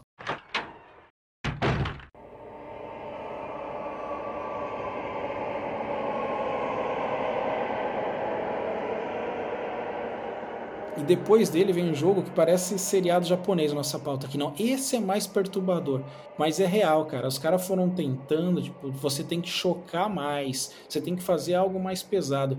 E aí vem um jogo que eu não esqueço, naquela EGM, acho que foi na EGM Electronic Game Monthly, quando existia. A frase dela era: os zumbis do Resident Evil ficaram com medo de jogar e ele foi proibido, proibido no mundo inferno do Silent Hill. que é o Fatal Frame feito pela Tecmo em 2001, que também é o ano que saiu Silent Hill 2. Esse sim. Esse era foda. Esse aí, esse aí. Ele foi criado ele foi criado pelo Makoto Shibata, não do mercado, tá? Mas Caraca, você localizou total a piada agora. é, para quebrar um pouco da tensão. Ele fez a história do Nioh, agora que tem PlayStation, que é uma história excelente, e também dirigiu o Quantum Theory. E o outro co-criador do jogo foi o Keisuke Kikuchi, que também é produtor do Quantum Theory. Nesse jogo, cara, você é uma guria que vai procurar sua irmã que sumiu numa casa. Provavelmente uma mansão. Sum- Sumiu uma parente, um parente seu numa casa, esquece, cara. Infelizmente, meu. Putz, segue a vida. E aí, essa menina tem poderes psíquicos, a irmã dela tinha, alguma coisa assim, não lembro agora. Mas chegando lá, é óbvio que a porta se fecha e você descobre que o cara da casa morreu assassinado pelos fantasmas da casa. Ó, eu de lembrar esse jogo eu fico arrepiado e com medo. Deixa eu acender a luz aqui. É. o, o plot que eu lembrava, na verdade, cara, eu acho que isso aí acho que é do Fatal Frame 3 que você tá comentando, cara. Que o Fatal Frame primeiro é o, o, o um carinha, o, agora não lembro o nome do carinha, ele era jornalista, ele vai com um amigo numa casa, registrar um, uma casa, vamos dizer assim, meio que um fator histórico no Japão, que é considerado um, lá, um posto de eventos aí, e desaparece e não volta faz muito tempo. Aí a irmã vai procurar e começa a achar os bilhetes do irmão dela, entendeu? E aí ela acha a câmera escura, né? Pra tirar as fotos. E eu acho que a sacada do jogo, a vibe do jogo é você entrar na, na, no personagem, que você só vê os fantasmas através da câmera, velho. Verdade, cara. E tinha uma coisa que naquela época a gente não tinha internet, tinha, mas não estava tão difundido assim, que falava que era baseado em história re real, né? Ah, é, daí ferra, ferra, ferra com a nossa Já vida, dá né? aquele outro, outro nível no negócio. Nossa senhora. Mas, meu, Fatal O jogo assim, é assustador e eu comecei a ver ele nessa época eu via trailer e eu não esqueço, quando saiu o primeiro trailer do que a gente vai descobrir no jogo que chama o Ritual do Demônio Cego, a gente estava na República, os cinco, a gente apagou a luz e viu, cara, ficou todo mundo mudo. Quando acabou o trailer, o Shepa, que era um dos caras que morava com a gente, falou: Cara, que trailer longo. E a gente foi ver, tinha 1 minuto e 20 de trailer, tipo, dois minutos, cara. Não, e assim, o- o- os fantasmas são bizarros aqui, pelo que eu tô vendo. É cara torta, pescoço quebrado, creepypasta JP, mesmo o negócio. Quer saber como que é o ritual do demônio cego? Manda aí. O cara pega, se eu não me engano, a filha dele, que é virgem, que tem que ser virgem, sempre uma mulher Sempre virgem, coitada das mulheres. Tem toda uma preparação de sofrimento e dor.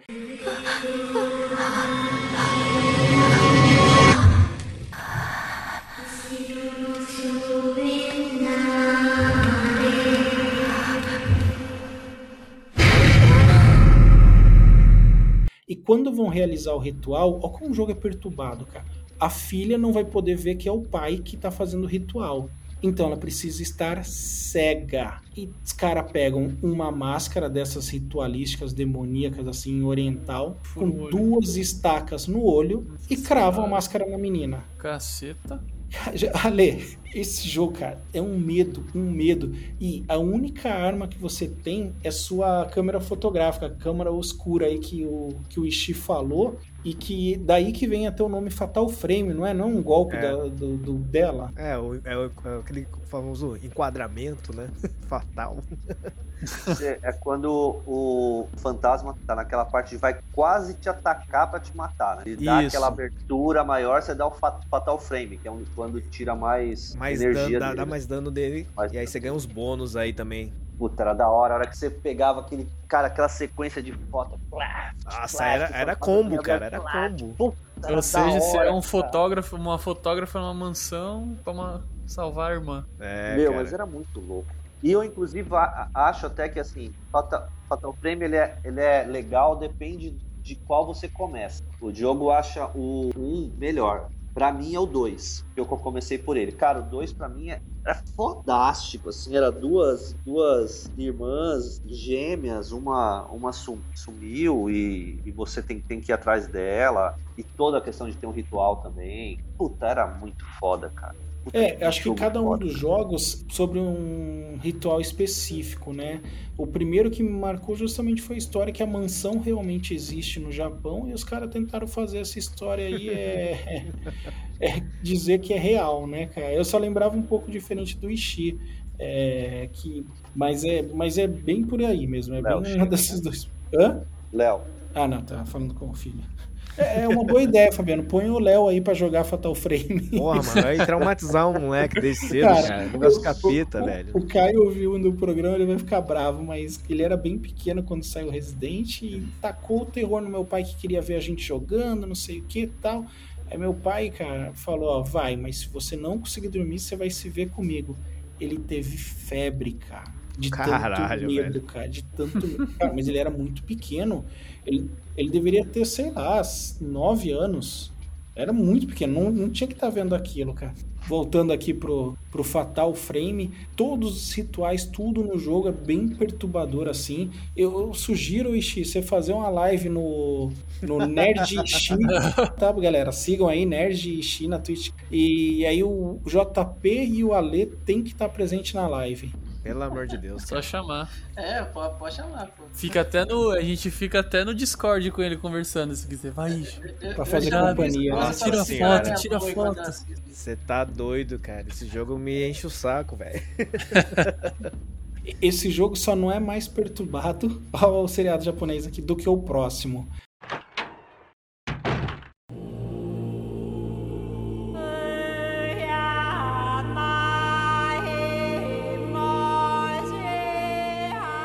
2003, no ano seguinte, que também é o ano que saiu o Fatal Frame 2, aí que o Fabiano tanto gosta, veio o Siren, que foi criado por Keishiro Toyama, nosso amigo do Silent Hill, perturbadão, que você joga com sobreviventes de um. com vários sobreviventes de um desastre que aconteceu numa cidadezinha do Japão. Esse jogo ele veio para surfar na, na onda do Survival Horrors, mas ele trouxe uma pegada muito, muito, muito mais pesada, cara. Eu acho que ele passou do ponto, na minha opinião, e a jogabilidade dele, cara, era muito travada. Por exemplo, você começava com os personagens, você tinha que ir até um carro, aí você tem que ir no carro, colocar para abrir maçaneta, se precisar da chave, apertar a chave. E eram uns bichos que eu não lembro. Eu acho que não era zumbi, cara. Era uns undead ritualístico japonês, sabe? São os chibitos, né? Na verdade, esse jogo ele é muito pirado, cara. É sério, é pirado, cara. Vou contar o plot. A parada é que tem um, um, um extraterrestre, velho. Eu não joguei até o final, cara. Eu fiquei com. Esse o que foi. Não, falei. Cheguei no meu limite. Ainda bem que eu parei. É que assim, é, você joga assim três dias, né? Cada dia você joga com um conjunto de Uhum. personagens e tal da cidade de Hanuda, que é uma região rural do Japão, super xenofóbica, costumes tradicionais. E aí tem um. as- E meio que a cidade serve esse extraterrestre, esse Datatsushi, eu acho o nome do cara. Do, no, extraterrestre nome japonês, né? Viagem. É, cara. Ele pode falar inglês e ter nome americano como sempre. Deixa, cara. né? É loucura, é loucura. E aí o que acontece, cara? O, o ritual que tá. É sempre aquele ritual, né? O ritual que existe é da de fazer o extraterrestre ressuscitar. Que sempre dá, tem alguma coisa que impede que esse ritual aconteça, né? E aí o evento desse jogo é exatamente eles tentando impedir que esse ritual aconteça pra ele voltar à Terra, né, ele vol- voltar à vida, né, na verdade. E esses bichos, os, os chibitos, eles servem ele, né, como uma fonte de energia pra tentar trazer aí a, a vida pra ele. E eles são basicamente seres humanos é, contaminados com a água de um lago, acho que do da cidade. E só que tem um detalhe, cara, no jogo você não consegue matar eles, tá ligado? Você só consegue, no máximo, atordoar eles É, e então ele fugir. se incentiva a jogar de maneira furtiva, né? Nossa, é, e esse jogo, cara, tem uma mecânica assim de jogatina que é, é, cara, é muito ruim. Que é o seguinte, cara, quando você tá jogando, você geralmente joga com dois personagens, um parzinho assim, e tem uma parada que você sintoniza, vamos dizer assim, mentalmente, um canal, sei lá, mental, e você consegue ver através do- dos olhos de outras pessoas. E às vezes você consegue ver através dos olhos desses chibitos. Então eles, então você entra assim, você, daí a tela fica tudo vermelha, que é os olhos desses bichos são todos vermelhos. E aí você, fica olhando pra ver se eles estão te vendo ou não, pra ver se você consegue passar de uma parte pra outra. Então era muito travada a, jogar, a jogatina, cara. Eu, eu não me arrisco jogar de novo também esse jogo.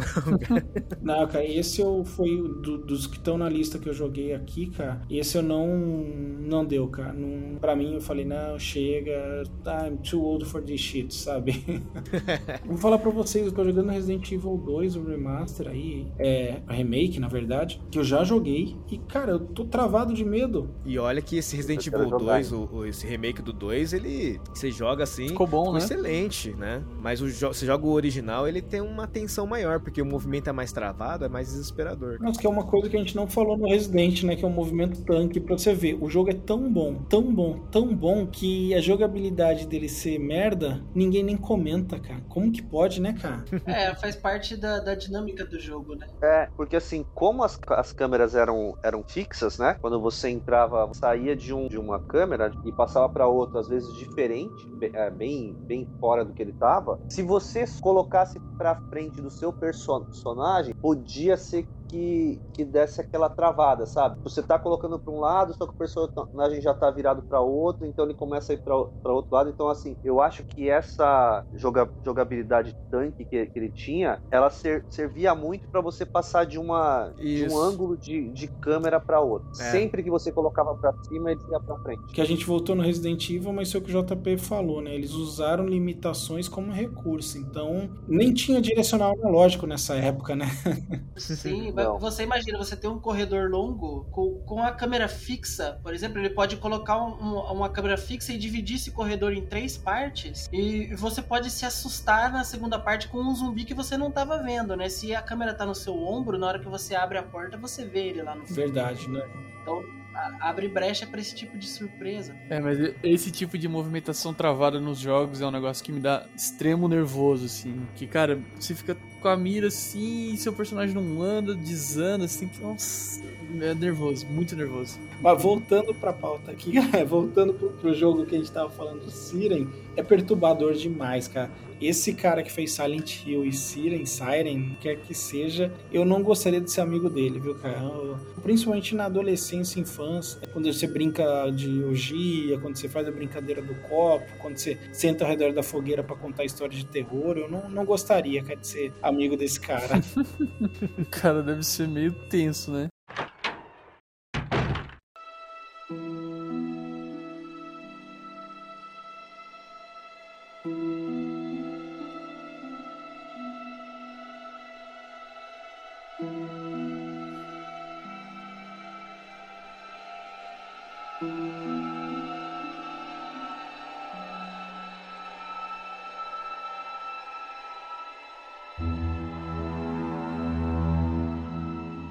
Seguindo com nossa pauta aqui, 2004, 5, 6, 7 não tiveram nenhum jogos de nenhum jogo de survival horror relevante, mesmo porque deu uma esfriada, né? Assim, é, deve ter saído algum Resident Evil nesse meio, já mudando o próprio Resident Evil, né? O 4 já tinha uma pegada bem em action e nada ter survival horror. Deve ter saído Code, Code of Verônica, né? Até o 2008, mais ou menos, saiu o Resident Evil 4, o Code Verônica é antes disso também. Deve ter saído Resident Evil 5 também. É, o É, 5 o 5 é também. de 2009. Bom, mas em 2008 saiu Dead Space, que foi feito pela EA de Redwood Shores. Esse jogo, esse jogo é bom. Esse jogo eu, eu tenho medo, mas cara, eu zerei com a, zerei com um amigo meu no Xbox dele. A gente jogava todo dia. Esse jogo é puro cagaço, mas é muito foda. Esse jogo eu bato palma e deveria ter lançado aí pro Play 4, Play 5 um, uns remake Cara, isso eu quero muito um foda. remake, cara. Eu tenho um Play 3 pra jogar isso aqui de novo. Ó, ele foi criado por Glenn Schofield, que antes disso tinha feito o Barbie Game Girl, o Gex 3D, Enter the Gecko, que era o carro-chefe, acho que do 3DO, se não me engano, e também dirigiu um desses Legacy Ken da vida aí. O Ale já deu meio que uma pauta aí, do, o inicinho do- da introdução dele já foi um pouco como o plot, na verdade, desse jogo, que é o que? Você é um truta que vai investigar o que aconteceu em uma nave de exploração espacial e aí começa o terror pesado. Não, o pior não é nem que ele é um truta, ele é só um engenheiro. Ele é um, Como assim, engenheiro civil cidadão? ele é um engenheiro, sei lá, de aeronave e fala assim, ó, deu um pau na, na nave aqui e você tem que ver o que, que é. E quando ele chega lá com a equipe dele, fudeu. Aí você se caga. Aí É, você tem, se um, tem um clima alien, assim, né? Meio. A nave é gigantesca e espera-se que tenha uma Totalmente cidade alien. ali. E ela tá vazia, né? Não tem ninguém, tá todo mundo morto. Você vê sinal de sangue na parede, dicas escritas em sangue na parede. e O famoso Get Out, né? Run, cara, é, é Run muito for your legal. life. Não, mas a principal é que você não pode perder, né? Tipo, go for the limbs, né, velho? Sim. Então, eu ia É. falar isso. O, o jogo, o que que ele trouxe de novidade, assim, sensacional? O sistema de desmembramento dos inimigos e do personagem principal. É, isso Cara, é um cuidado com isso. É, e aí o outro, que pra mim ele é o melhor jogo que faz isso, junto com o primeiro Medal of Honor, o sistema de som deles, cara. O sistema de som desse jogo, só de lembrar já dá medo. cara. É, e assim, foi algo que meio que revolucionou no, nos jogos, né, mais ou menos, foi a morte do personagem, né? Porque, tipo, geralmente o seu personagem morre, ele cai duro no chão e, e acabou. Nesse não, bicho, você morre pra qualquer bicho, tem uma execução diferente, se o bicho tá perto, se o bicho tá longe, seu braço voa, o bicho te rasga no meio, arranca sua cabeça, pega seu braço e come. É muito louco, assim. Tipo, se você morre, você morre mesmo. Pra pra quem ainda não viu, tá? Esse Glenn Schofield ele participou de um mini documentário aí, acho que é uma entrevista de uns 40 minutos, uma hora e 20. Tem no YouTube, tem né? uma versão resumida no YouTube, isso. Vou até tentar lembrar de pôr o link aqui para vocês no, no, no post, dentro do nosso site, www.velhotambém.com.br, que ele explica, e ele fala que, assim, cara, eu não queria fazer só mais um jogo de survival horror num mercado que já estava saturado, o gênero morrendo. Então a gente pensou, o que, que a gente quer fazer? E o cara explicando o do som, o cuidado que eles tiveram e essa parte de desmembramento, cara, é assim, é um jogo fantástico, cara. É um jogo de terror assim medonho. Nossa, cara. Não, e o, e o, o- o desmembramento é o que derrota seus inimigos, né? Que tipo, Também, tipo, a é. criatura vem, se você vai dar tiro na cabeça, no peito, é, ela segue. Ela segue pra cima de você, né?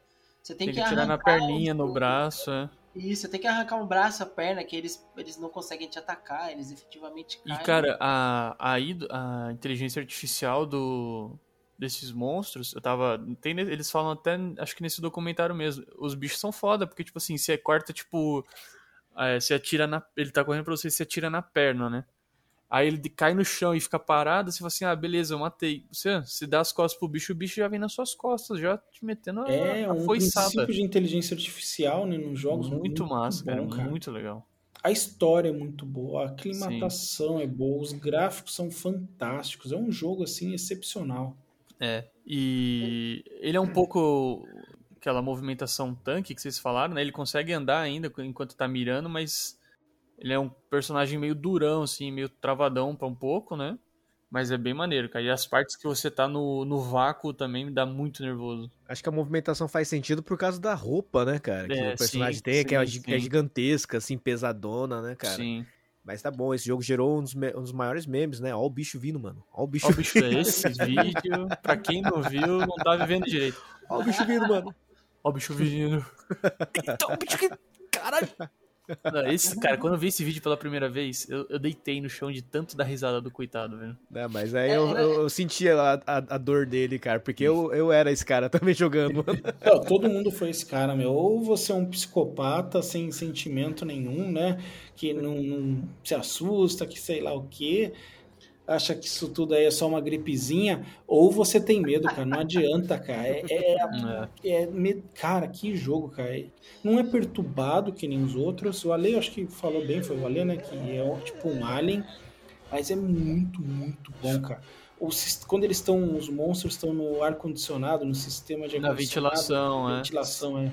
Cara, coisa, cara. Que jogo bom, cara. Você passa reto na ventilação, ah, não tem nada aqui. Dá dois segundos, você já escuta o som, já vê um bicho nas suas costas. Você fala assim, eita porra, que que é isso? E tem, e tem vários bichos diferentes, né? Tipo, tem os que estão na ventilação e são os que você mata mais. Aí tem uns que são meio que uns bebês também. Aí tem um que não morre lá e fica se regenerando. Nossa, é muito louco. O Uma jogo é coisa que muito eu acho bom. muito legal nesse jogo, que é besta, mas que te deixa inserido nele, é o sistema de energia pelas luzes na armadura, cara. É, isso é, massa. É verdade. Da você vida dele, né, você enxerga o diz. sangue dele na, na nuca, né? Na... Menos. É, Não, na- tem luzes na, na, na, na espinha espinha, dorsal, dorsal, né? dele, vai subindo as luzes ou descendo conforme você tá com mais ou menos energia. Você chegou a jogar isso aí, Não. Fabiano? Cara, então... Esse aí foi um dos meus. é, quando, pegou, quando eu peguei o Play, Play 3, você precisava, ter, com- precisava comprar jogo. Então, assim, cara, eu sempre fui deixando, deixando. Ah, depois eu pego, depois eu troco com esse, depois eu troco. Acabou que passou a geração inteira e não, e não peguei ele. É bem massa esse jogo. Ah, e não tem pause o jogo praticamente, né? Você Não, vai, é tudo em tempo real. vai trocar a arma ali, vai fazer tal coisa, vai dar upgrade na armadura. É, bem lembrado, cara. É em tempo real as coisas acontecem. Não para nada. É muito bom esse jogo, cara. Eu tenho PlayStation 3 ainda só pra jogar esse jogo.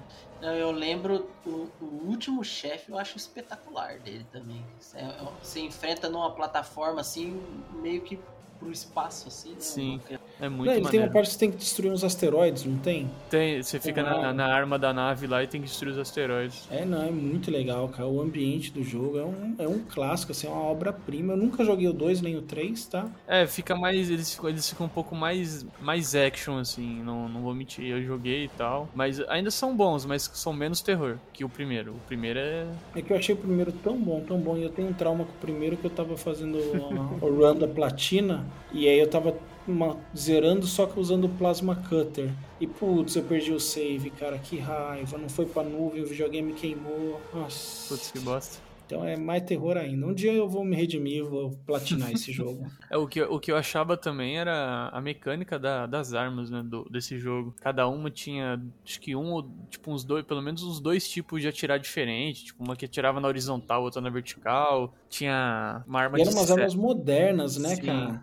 Tinha uma arma que era uma cuspia serra, era bem massa, assim. Nossa, essa arma que cuspia serra era muito divertida, cara. Nossa, pra ficar desmembrando os bichos. É, putz, era a melhor que, coisa. que maneiro, cara. É um jogo que faz falta aí deles fazerem um remakezinho Ou pelo fera. menos um port, porque é um jogo bonito ainda, cara. Ele ainda Sim. funciona. Eu vi ele não tem muito tempo. Faz pelo menos. É que no Xbox eu acho que a galera consegue jogar ainda, né? Vai transportando. É, o Play PC que- também, né? Tem no É, Steam. PC também. É, no tem, PC tem na Steam, dá pra jogar. É que eu sou velho, né? PC pra mim é pra trabalho, né, cara? Pô, abra sua mente. Tem que modernizar o velho aí, pô. É. É difícil, cara, difícil, cara. É, deixa, deixa o PlayStation, Xbox pra, pra, pra, pra isso. PlayStation, PlayStation.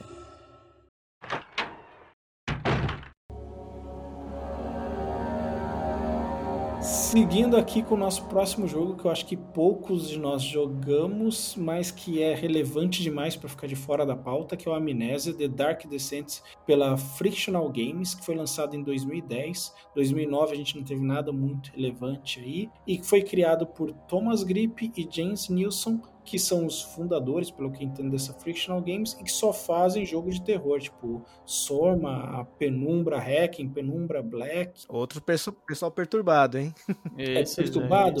Da nossa lista aqui, ele é o primeiro jogo aí em primeira pessoa que, que, que tem na lista, cara. Ele não é um shooter, ele é o que o pessoal chama de First Person Adventure Game. Quem jogou diz que é um dos melhores survival horror já lançados. É, ele tem, um, ele tem um plot bem legal, cara. Né? Qual que é o plot dele aí? Que, tipo, você é um. é, acho que é, passa no, no meio do século XIX, assim, cara. Acho que em algum lugar da Europa, não sei, cara. E você acorda num tipo de um castelo. E você não lembra de nada, ah, nome do jogo, né?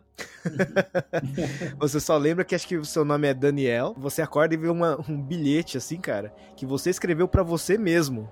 Que, tipo assim, vão te matar. Você tem que procurar. Você tem que procurar. Assim, ó, já, pensou você acorda no meio do castelo, sem lembrar de nada, e um bilhete, vão te matar. E aí você tem que. E aí vem um Sobreviver. outro. É, sobreviver a isso. E tem, você vai achando as, as histórias, tem que matar um barão, alguma coisa, o rei do lugar lá. Só que daí você vai descobrindo as- no meio da história o que, que tá acontecendo e quem que você é, cara. E aí essa parada da amnésia, mano, é muito foda, cara, a ideia. Então a história é bem bacana, porque é, essa questão do nome da amnésia tem um sentido todo por trás, né? E por que que ele ficou desse jeito também, cara. É bem legal o jogo, cara. Eu fiquei com vontade de jogar, dá muito medo. Bastante.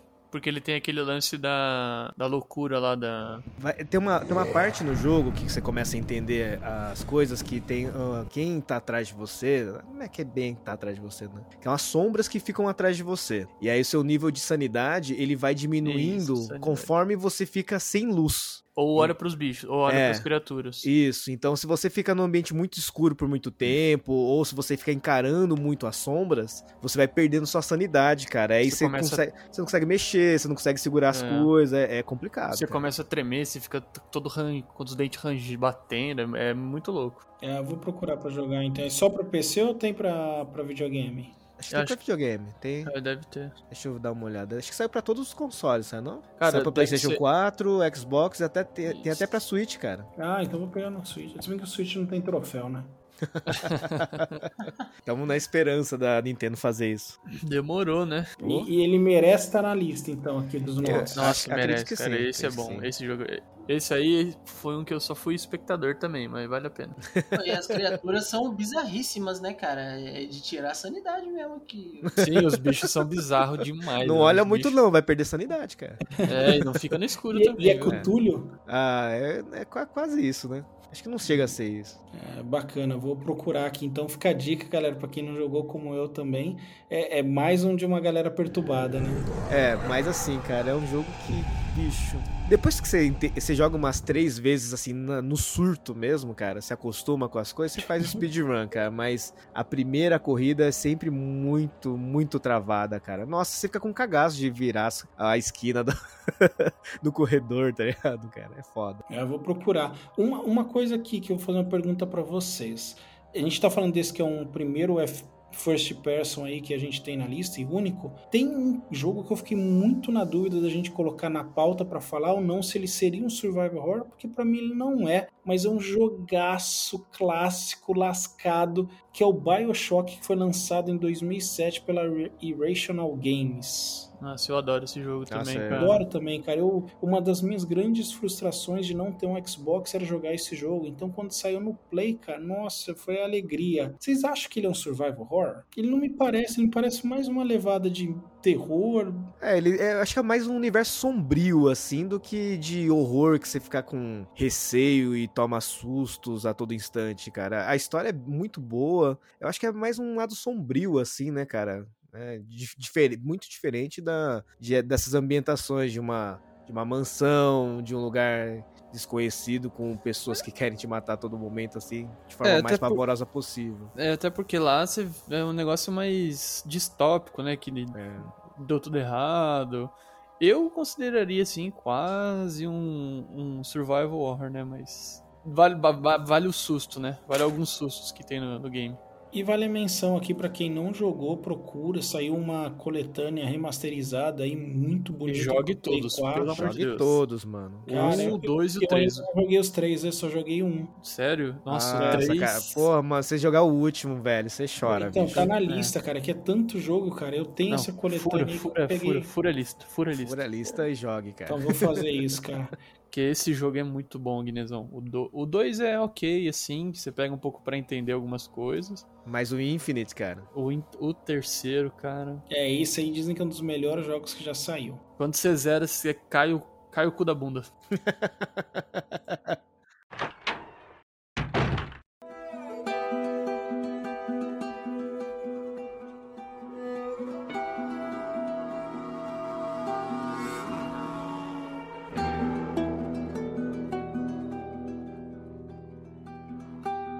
o ano de 2013 tem um jogo controverso aqui na lista, hein? The Last of Us. Jogo criado aí por Neil Druckmann, que é responsável pela série Uncharted. Ele se passa no mundo atual, né? Vamos dizer assim, o mundo atual lá de 2013, que depois que o mundo sucumbiu é... Um a um fungo apocalipse de fungos, né? Um fungo que dá que existe.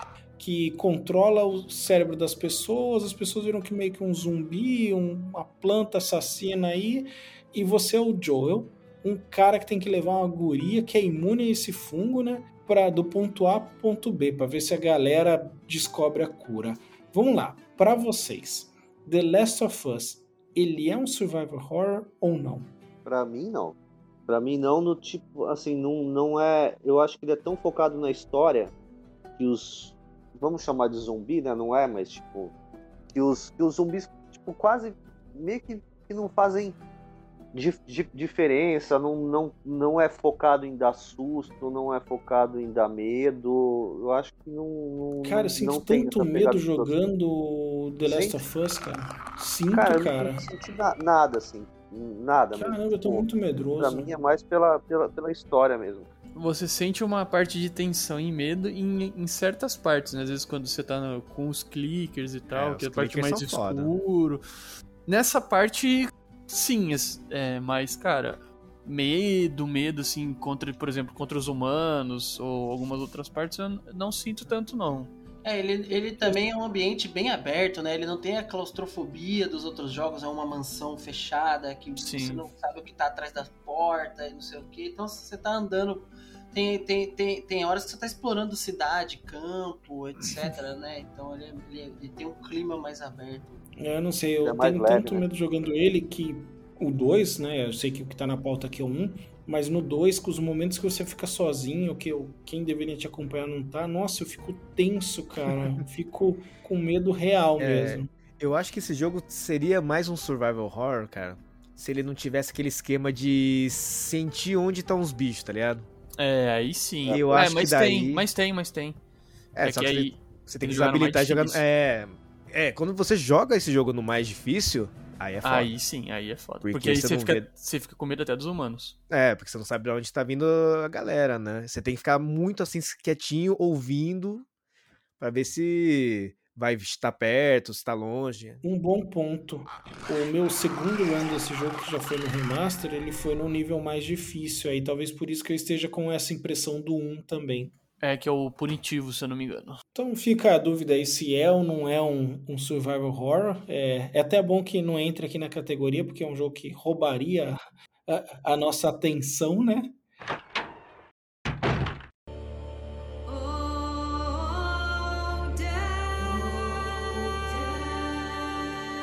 E aí o último jogo que eu tenho aqui na lista é o Until Dawn, que é um jogo que foi lançado pelo que o estúdio dele, né, é a Sony Computer Entertainment, quem publicou na verdade, o, o desenvolvedor é Supermassive Games, o criador dele aí, né, o diretor é o Will Billis, e ele é um jogo que tem uma pegada diferente, né? Ele é meio que um filme e é bacana, eu achei sensacional quando joguei, porque ele é como se fosse um filme de adolescente, né? Tá tem os irmãos aí, né? Um, é um menino e duas irmãs gêmeas, mais uma galera de amigos. Eles playboysaços aí, essa elite branca que acaba com o país, seja qual país seja. Eles vão passar um, as férias, um fim de semana, feriado prolongado, no chalé da família numa montanha. E aí começa um assassinato em série que dá toda a pinta de que vai ser um filminho de adolescente.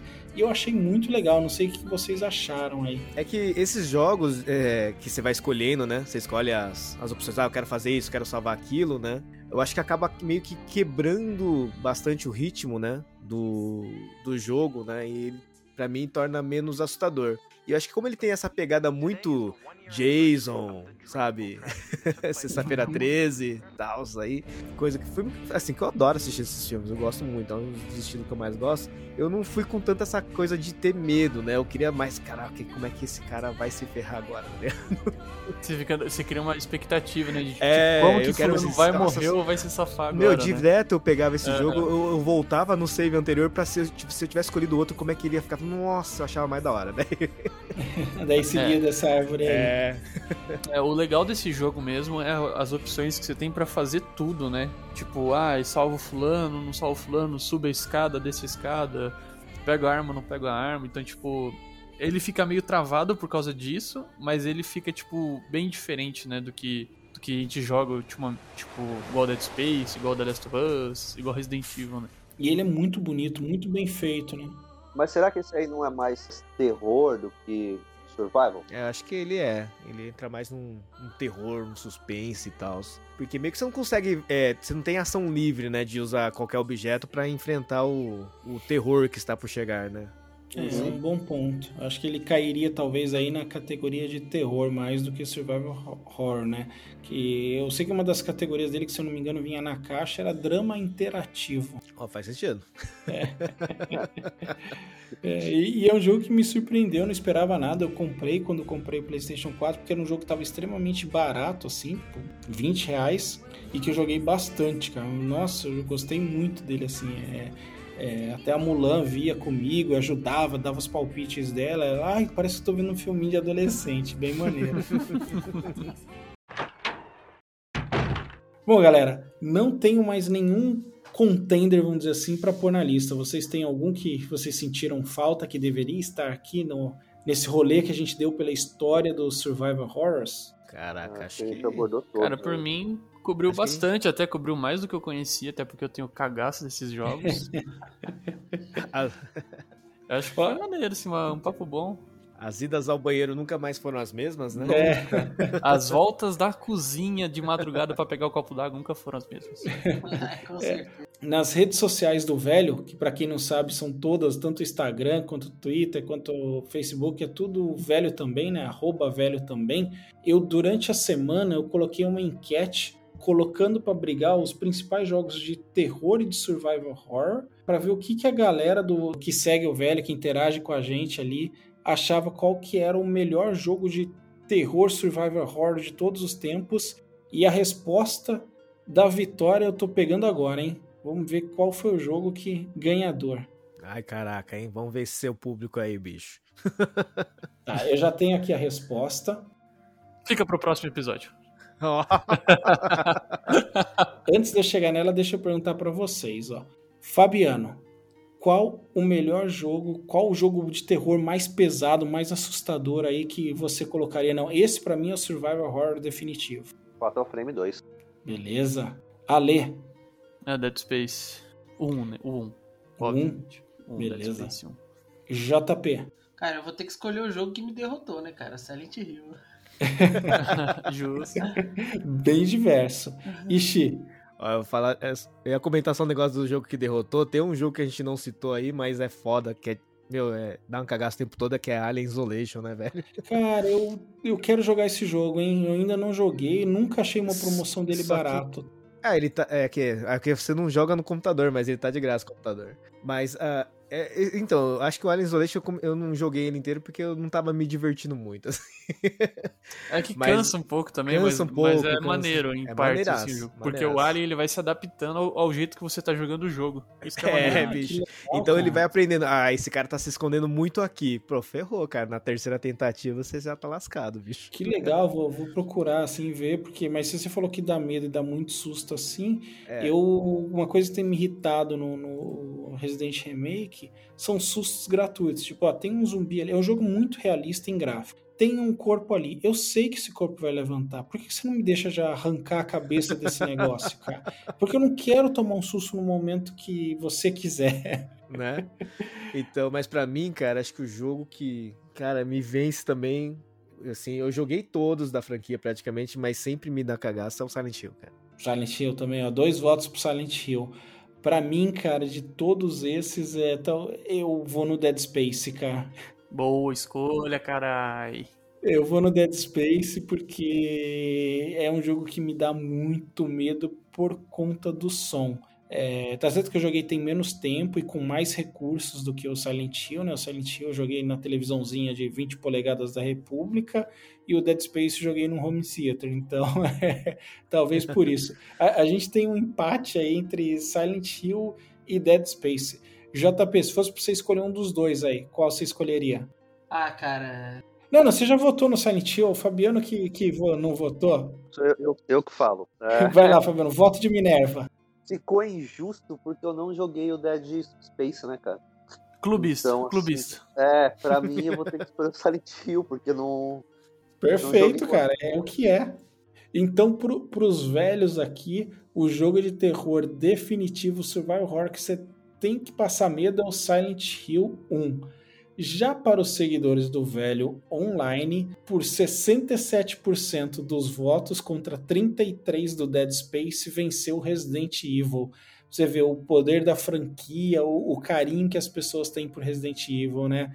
E o legal desses remakes que estão sendo feitos é trazer para a nova geração de jogadores e não só de videogame esses jogos, né? Ah, com certeza. Foda que a Konami ferrou todos os esquemas, né, cara? Senão a gente já tava com Silent Hill com uma mecânica melhor, uma ambientação melhor, mas a Konami a gente sabe como é que é essa vida, né? O Lame fazendo esforço pra falir, né, meu? Nossa, tá Nossa. fazendo um esforço tremendo para falir a Konami, cara. Que tristeza. É, e pelo menos nos remakes até agora, né? Apesar que o, o 3 não, não ficou tão, tão legal, assim, é, tá caprichado, assim, o do da Resident Evil desatualizou legal. Então, pra quem não conhecia, né? Pra quem não é velho igual a gente, não tá aí desde 96 jogando, os, os millennials, né? Nascidos em 2000 pra cá e tudo mais, que já são adultos e é, é uma boa maneira de conhecer e de, de se inserir aí no universo né, do Resident Evil. E enquanto isso, ele, eles continuam lançando, né? O, o Resident Evil 7 recente é bom pra caramba também. Nossa, acho que é o melhor da franquia, velho. Ele, ele muda o paradigma do jogo completamente, assim, né? Ele desliga totalmente do, do action que tava se tornando aí com, com o 456. E agora tem o Village, né? Que já tá cheio de meme aí na internet. Cheio, cheio, cheio, cheio, cheio. Exatamente. Memes ricos ainda. Eu ainda não. Eu joguei o 7, mas ainda não comprei o 8, o Village, vou deixar um tempo aí. Vou, vou acabar o remake, jogar uns joguinhos da turma da Mônica, Hannah Montana, e depois, quem sabe, encaro esse. Com certeza.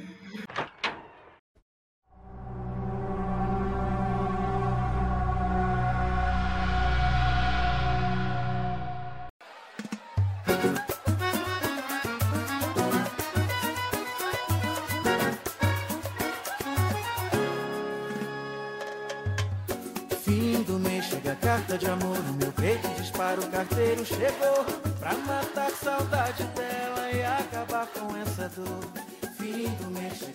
Salve pessoas velhas que chegaram até aqui na seção de e-mails e comentários. Lembrando que hoje a gente vai falar sobre os comentários do último programa que foi Godzilla vs Kong.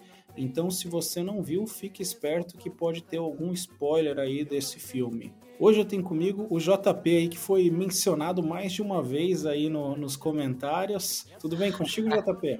Fala aí, Guiné, fala aí, galera. O pessoal, o pessoal se lembrou de mim aí nesse episódio. O que eu acho estranho é que eu não sei se eu posso, se eu posso ficar me apresentando como JP aqui, cara, senão o pessoal vai dizer que eu tô imitando o maluco do outro cast lá, o cast dos gordinhos lá, pô. Ex-gordinhos. Eu não sei como você prefere ser chamado, cara. Não, eu tô só brincando. Cara, ser é, a gente tá muito longe dos caras, viu? Pode ficar É, sossegado. né? Nem em Nem formato de programa, qualidade, nada. Mas pelo menos a gente se diverte bastante e tem dado diversão pra uma galera que vai crescendo aí o número de pessoas que nos escuta. Com certeza. com certeza. O importante é se divertir, né? Quem quiser entrar em contato com a gente aqui, ó, pode ser pelo nosso Instagram, que é velho também, pode ser pelo Twitter, que é velho também, ou pode ser pelo nosso site ali no, no tópico do, do cast do, do- da semana, né, da quinzena, na verdade, que é o velhotambém.com.br. Então aqui, ó, esse comentário direto do Instagram, Rafael Marchioro. Vocês estão numa bolha. Os caras gostam de Kong vs Godzilla e desprezam Liga da Justiça. Mano, ser melhor que WW é, Wonder Woman 1984 não é mérito pra nenhum filme. Godzilla vs Kong é mérito de bichão fazendo porradaria, porém o filme é ruim demais e efeitos especiais top com porradaria de gigante que todos queriam ver. O filme não tem praticamente nenhum defeito, pelo Guiné. Acabou aí minhas esperanças de existir uma opinião coerente, ou pelo menos um para bater de frente com a opinião contrária. Resumindo, filme fraquíssimo, logo logo estará na sessão da tarde. Efeitos, luta boa, o resto é lixo. Então, Rafael, Tá estressado. é, estressou aqui no comentário, cara. Mas assim, ó, Rafael, eu fui com a expectativa de ver um filme de porradaria de, de bichão e ela foi totalmente atingida. E assim, até superou no ponto que eu não imaginava que os efeitos especiais seriam tão bons, que a trilha sonora seria bacana. Assim, quando eu vi que era Junk Excel, imaginei, ah, não, cara, vai ser ruim como os outros, o outro filme aí que eu vi. Então eu não esperava muito, eu tava meio pessimista aí com os filmes distribuídos pela Warner, e esse aqui resgatou um pouco minha esperança. A luta é sensacional. Ah, é, com certeza, é, atende o hype, né? Mas ele disse aí, né, que vai ser um filme de sessão da tarde, mas, pô, cara, quem que não quer estar na sessão da tarde, num dia à toa, e passar um filme da hora que nem Godzilla vs Kong pra você assistir? Eu ia gostar, cara. Eu também, cara. Pô, é, é, pra mim, é um filme de sessão da tarde, é um elogio. Não sei por que as pessoas acham que é uma crítica. Eu, Exato. eu matava a aula com a bênção da minha mãe aí de, pra ver sessão da tarde, quando era um filme bacana.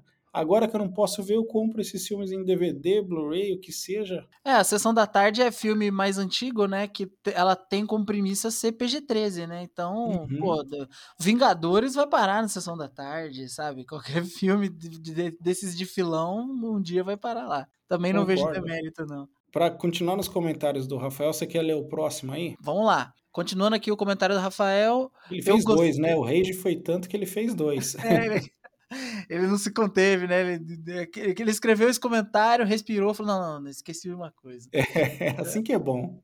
Aí ele mandou aqui: Eu gostei do João Paulo, apesar de achar que ele não quer dar opinião porque está, porque estar com vergonha, porque ele é mais mal educado do que aparenta no podcast.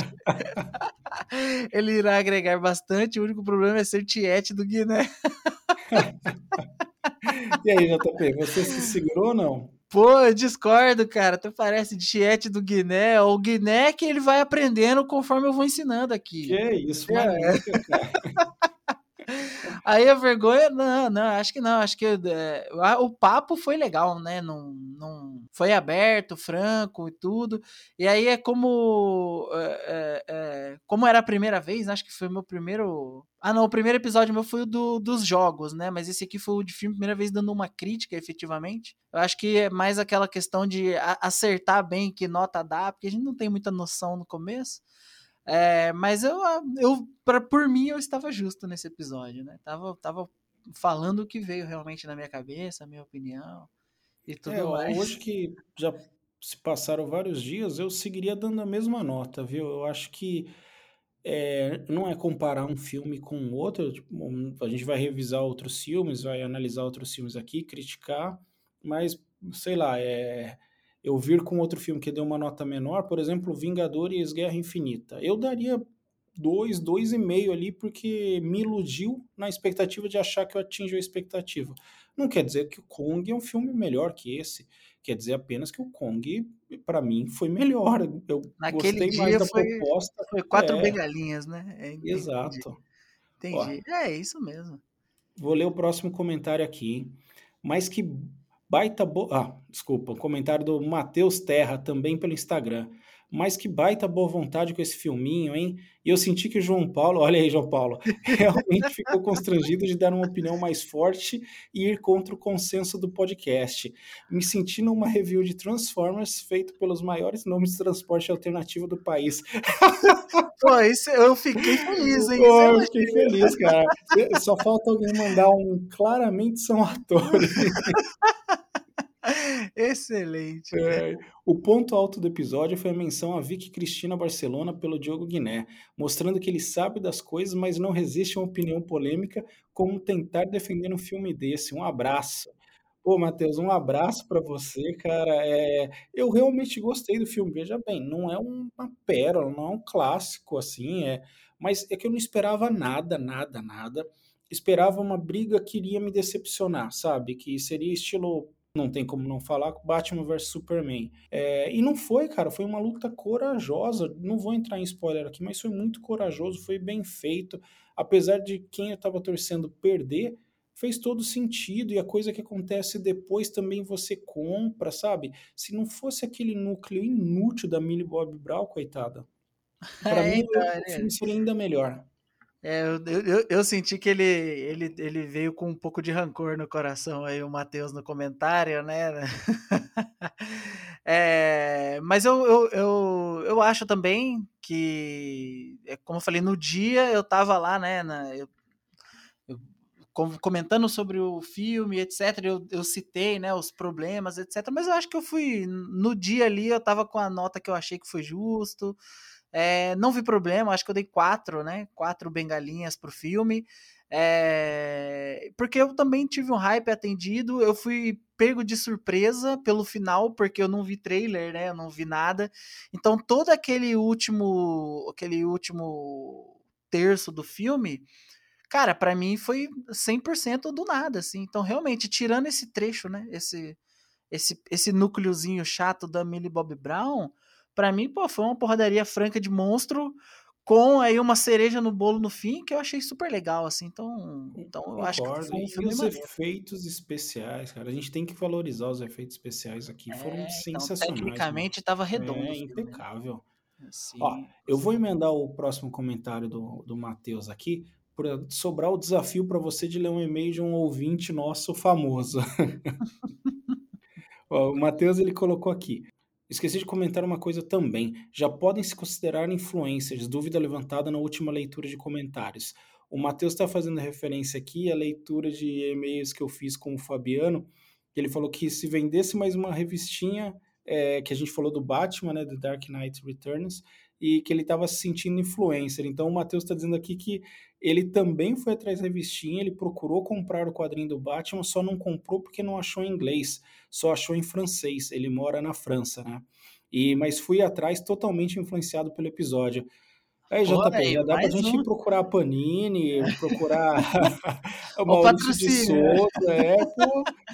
Pô, a gente tá precisando de patrocínio mesmo. É legal, que ele é mais um. O Rafael, né, que também é, participou aí dos comentários, chegou a comprar, né, a, a revistinha do Dark Knight, uma, uma, edição super legal, capa dura, prateada.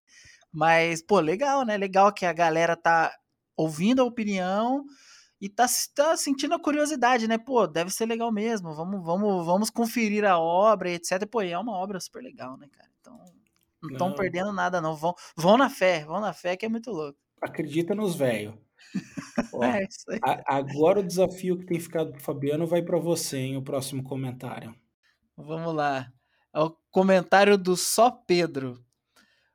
Os velhos tudo pistola nas notícias e só o Guiné tentando ficar mais de boa. Podcast ficou sensacional, edição boa demais. Parabéns, velhos. Eu não gostei do Kong Godzilla, mas entendo vocês que gostaram e filme de velho.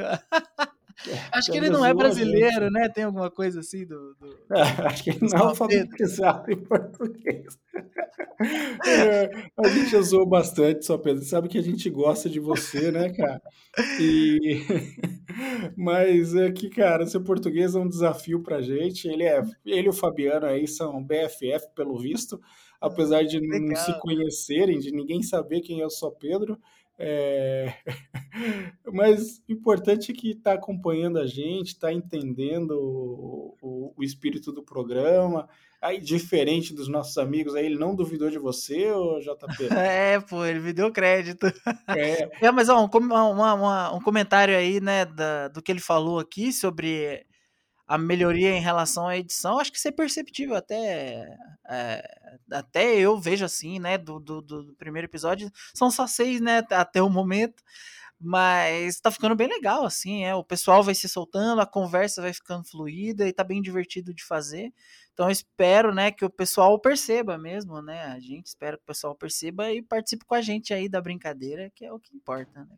é, e assim, eu acho que, modéstia à parte, o episódio atual que a gente está gravando leitura de comentários, que você ainda não ouviu, né? ainda Você vai ouvir só amanhã de manhã com a galera. Eu acho que ficou espetacular, viu? Modéstia à parte, assim, da gente. Eu, eu, eu pedi pro Caio, quando você for editar, edita de um jeito que o Alê fique com medo de ouvir. O Alê ajudou aí nas revisões e falou: é, funcionou. Aí, aí, então, então foi, a conversa foi legal, né, cara? Foi uma conversa muito muito maneiro, um assunto muito maneiro também. Acho que o pessoal vai gostar, com certeza. E a gente tem um último comentário aqui. Quem mandou foi o Paulo Reis, que eu achei muito sagaz, tá? É, sobre a notícia do Pokémon, lembra? Que eram três Pokémons. Dos besouros? Isso, é, eram três besouros que foram batizados com o nome de Pokémon. De E, pássaro, né? é, se eu não me engano, eram pesquisadores que falavam espanhol, alguma coisa assim, sabe? É, pelo menos é, o que o, eu entendi aqui, porque o, o Paulo ele mandou assim, que eram três Pokémons. Por isso que o primeiro. Eram três besouros, tá difícil hoje. Por isso que o primeiro foi batizado de Articuno. Aí o segundo foi de Zapdos. e o outro Mol3. Cara, Ah, foi, então o era cara fez uma associação assim difícil, hein? Parabéns, Paulo. Pô, é, é, Caraca, quanto legal. tempo que existe os Pokémon aí? Desde 95 no Game Boy? Pô, essa eu posso dizer que essa bola ficou quicando e só esses caras que viram aí. Não, só o Paulo, cara. É 20 É, tantos pô. aí. Talvez os pesquisadores, né? Agora fica É, então, Algum dos talvez. nossos ouvintes podia mandar um e-mail para esses caras aí para falar se foi isso. Mandou bem o Paulo. Foi Mandou sagaz. bem né? zaço, cara. É. Bom, JP, É, Vamos ficando por aqui, né? Essas são as notícias. Ô, tá difícil hoje, viu, galera? Domingão à noite, correria pro episódio sair amanhã. Pô, acabou Mas de isso- assistir a, a videocacetada do Faustão, tá, tá rindo de, de banda até agora aí. O Faustão, Faustão se despedindo da Rede Globo de TV. É, né? tá, tá nos finalmente.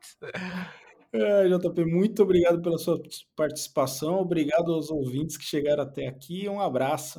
Isso aí, um abraço, pessoal.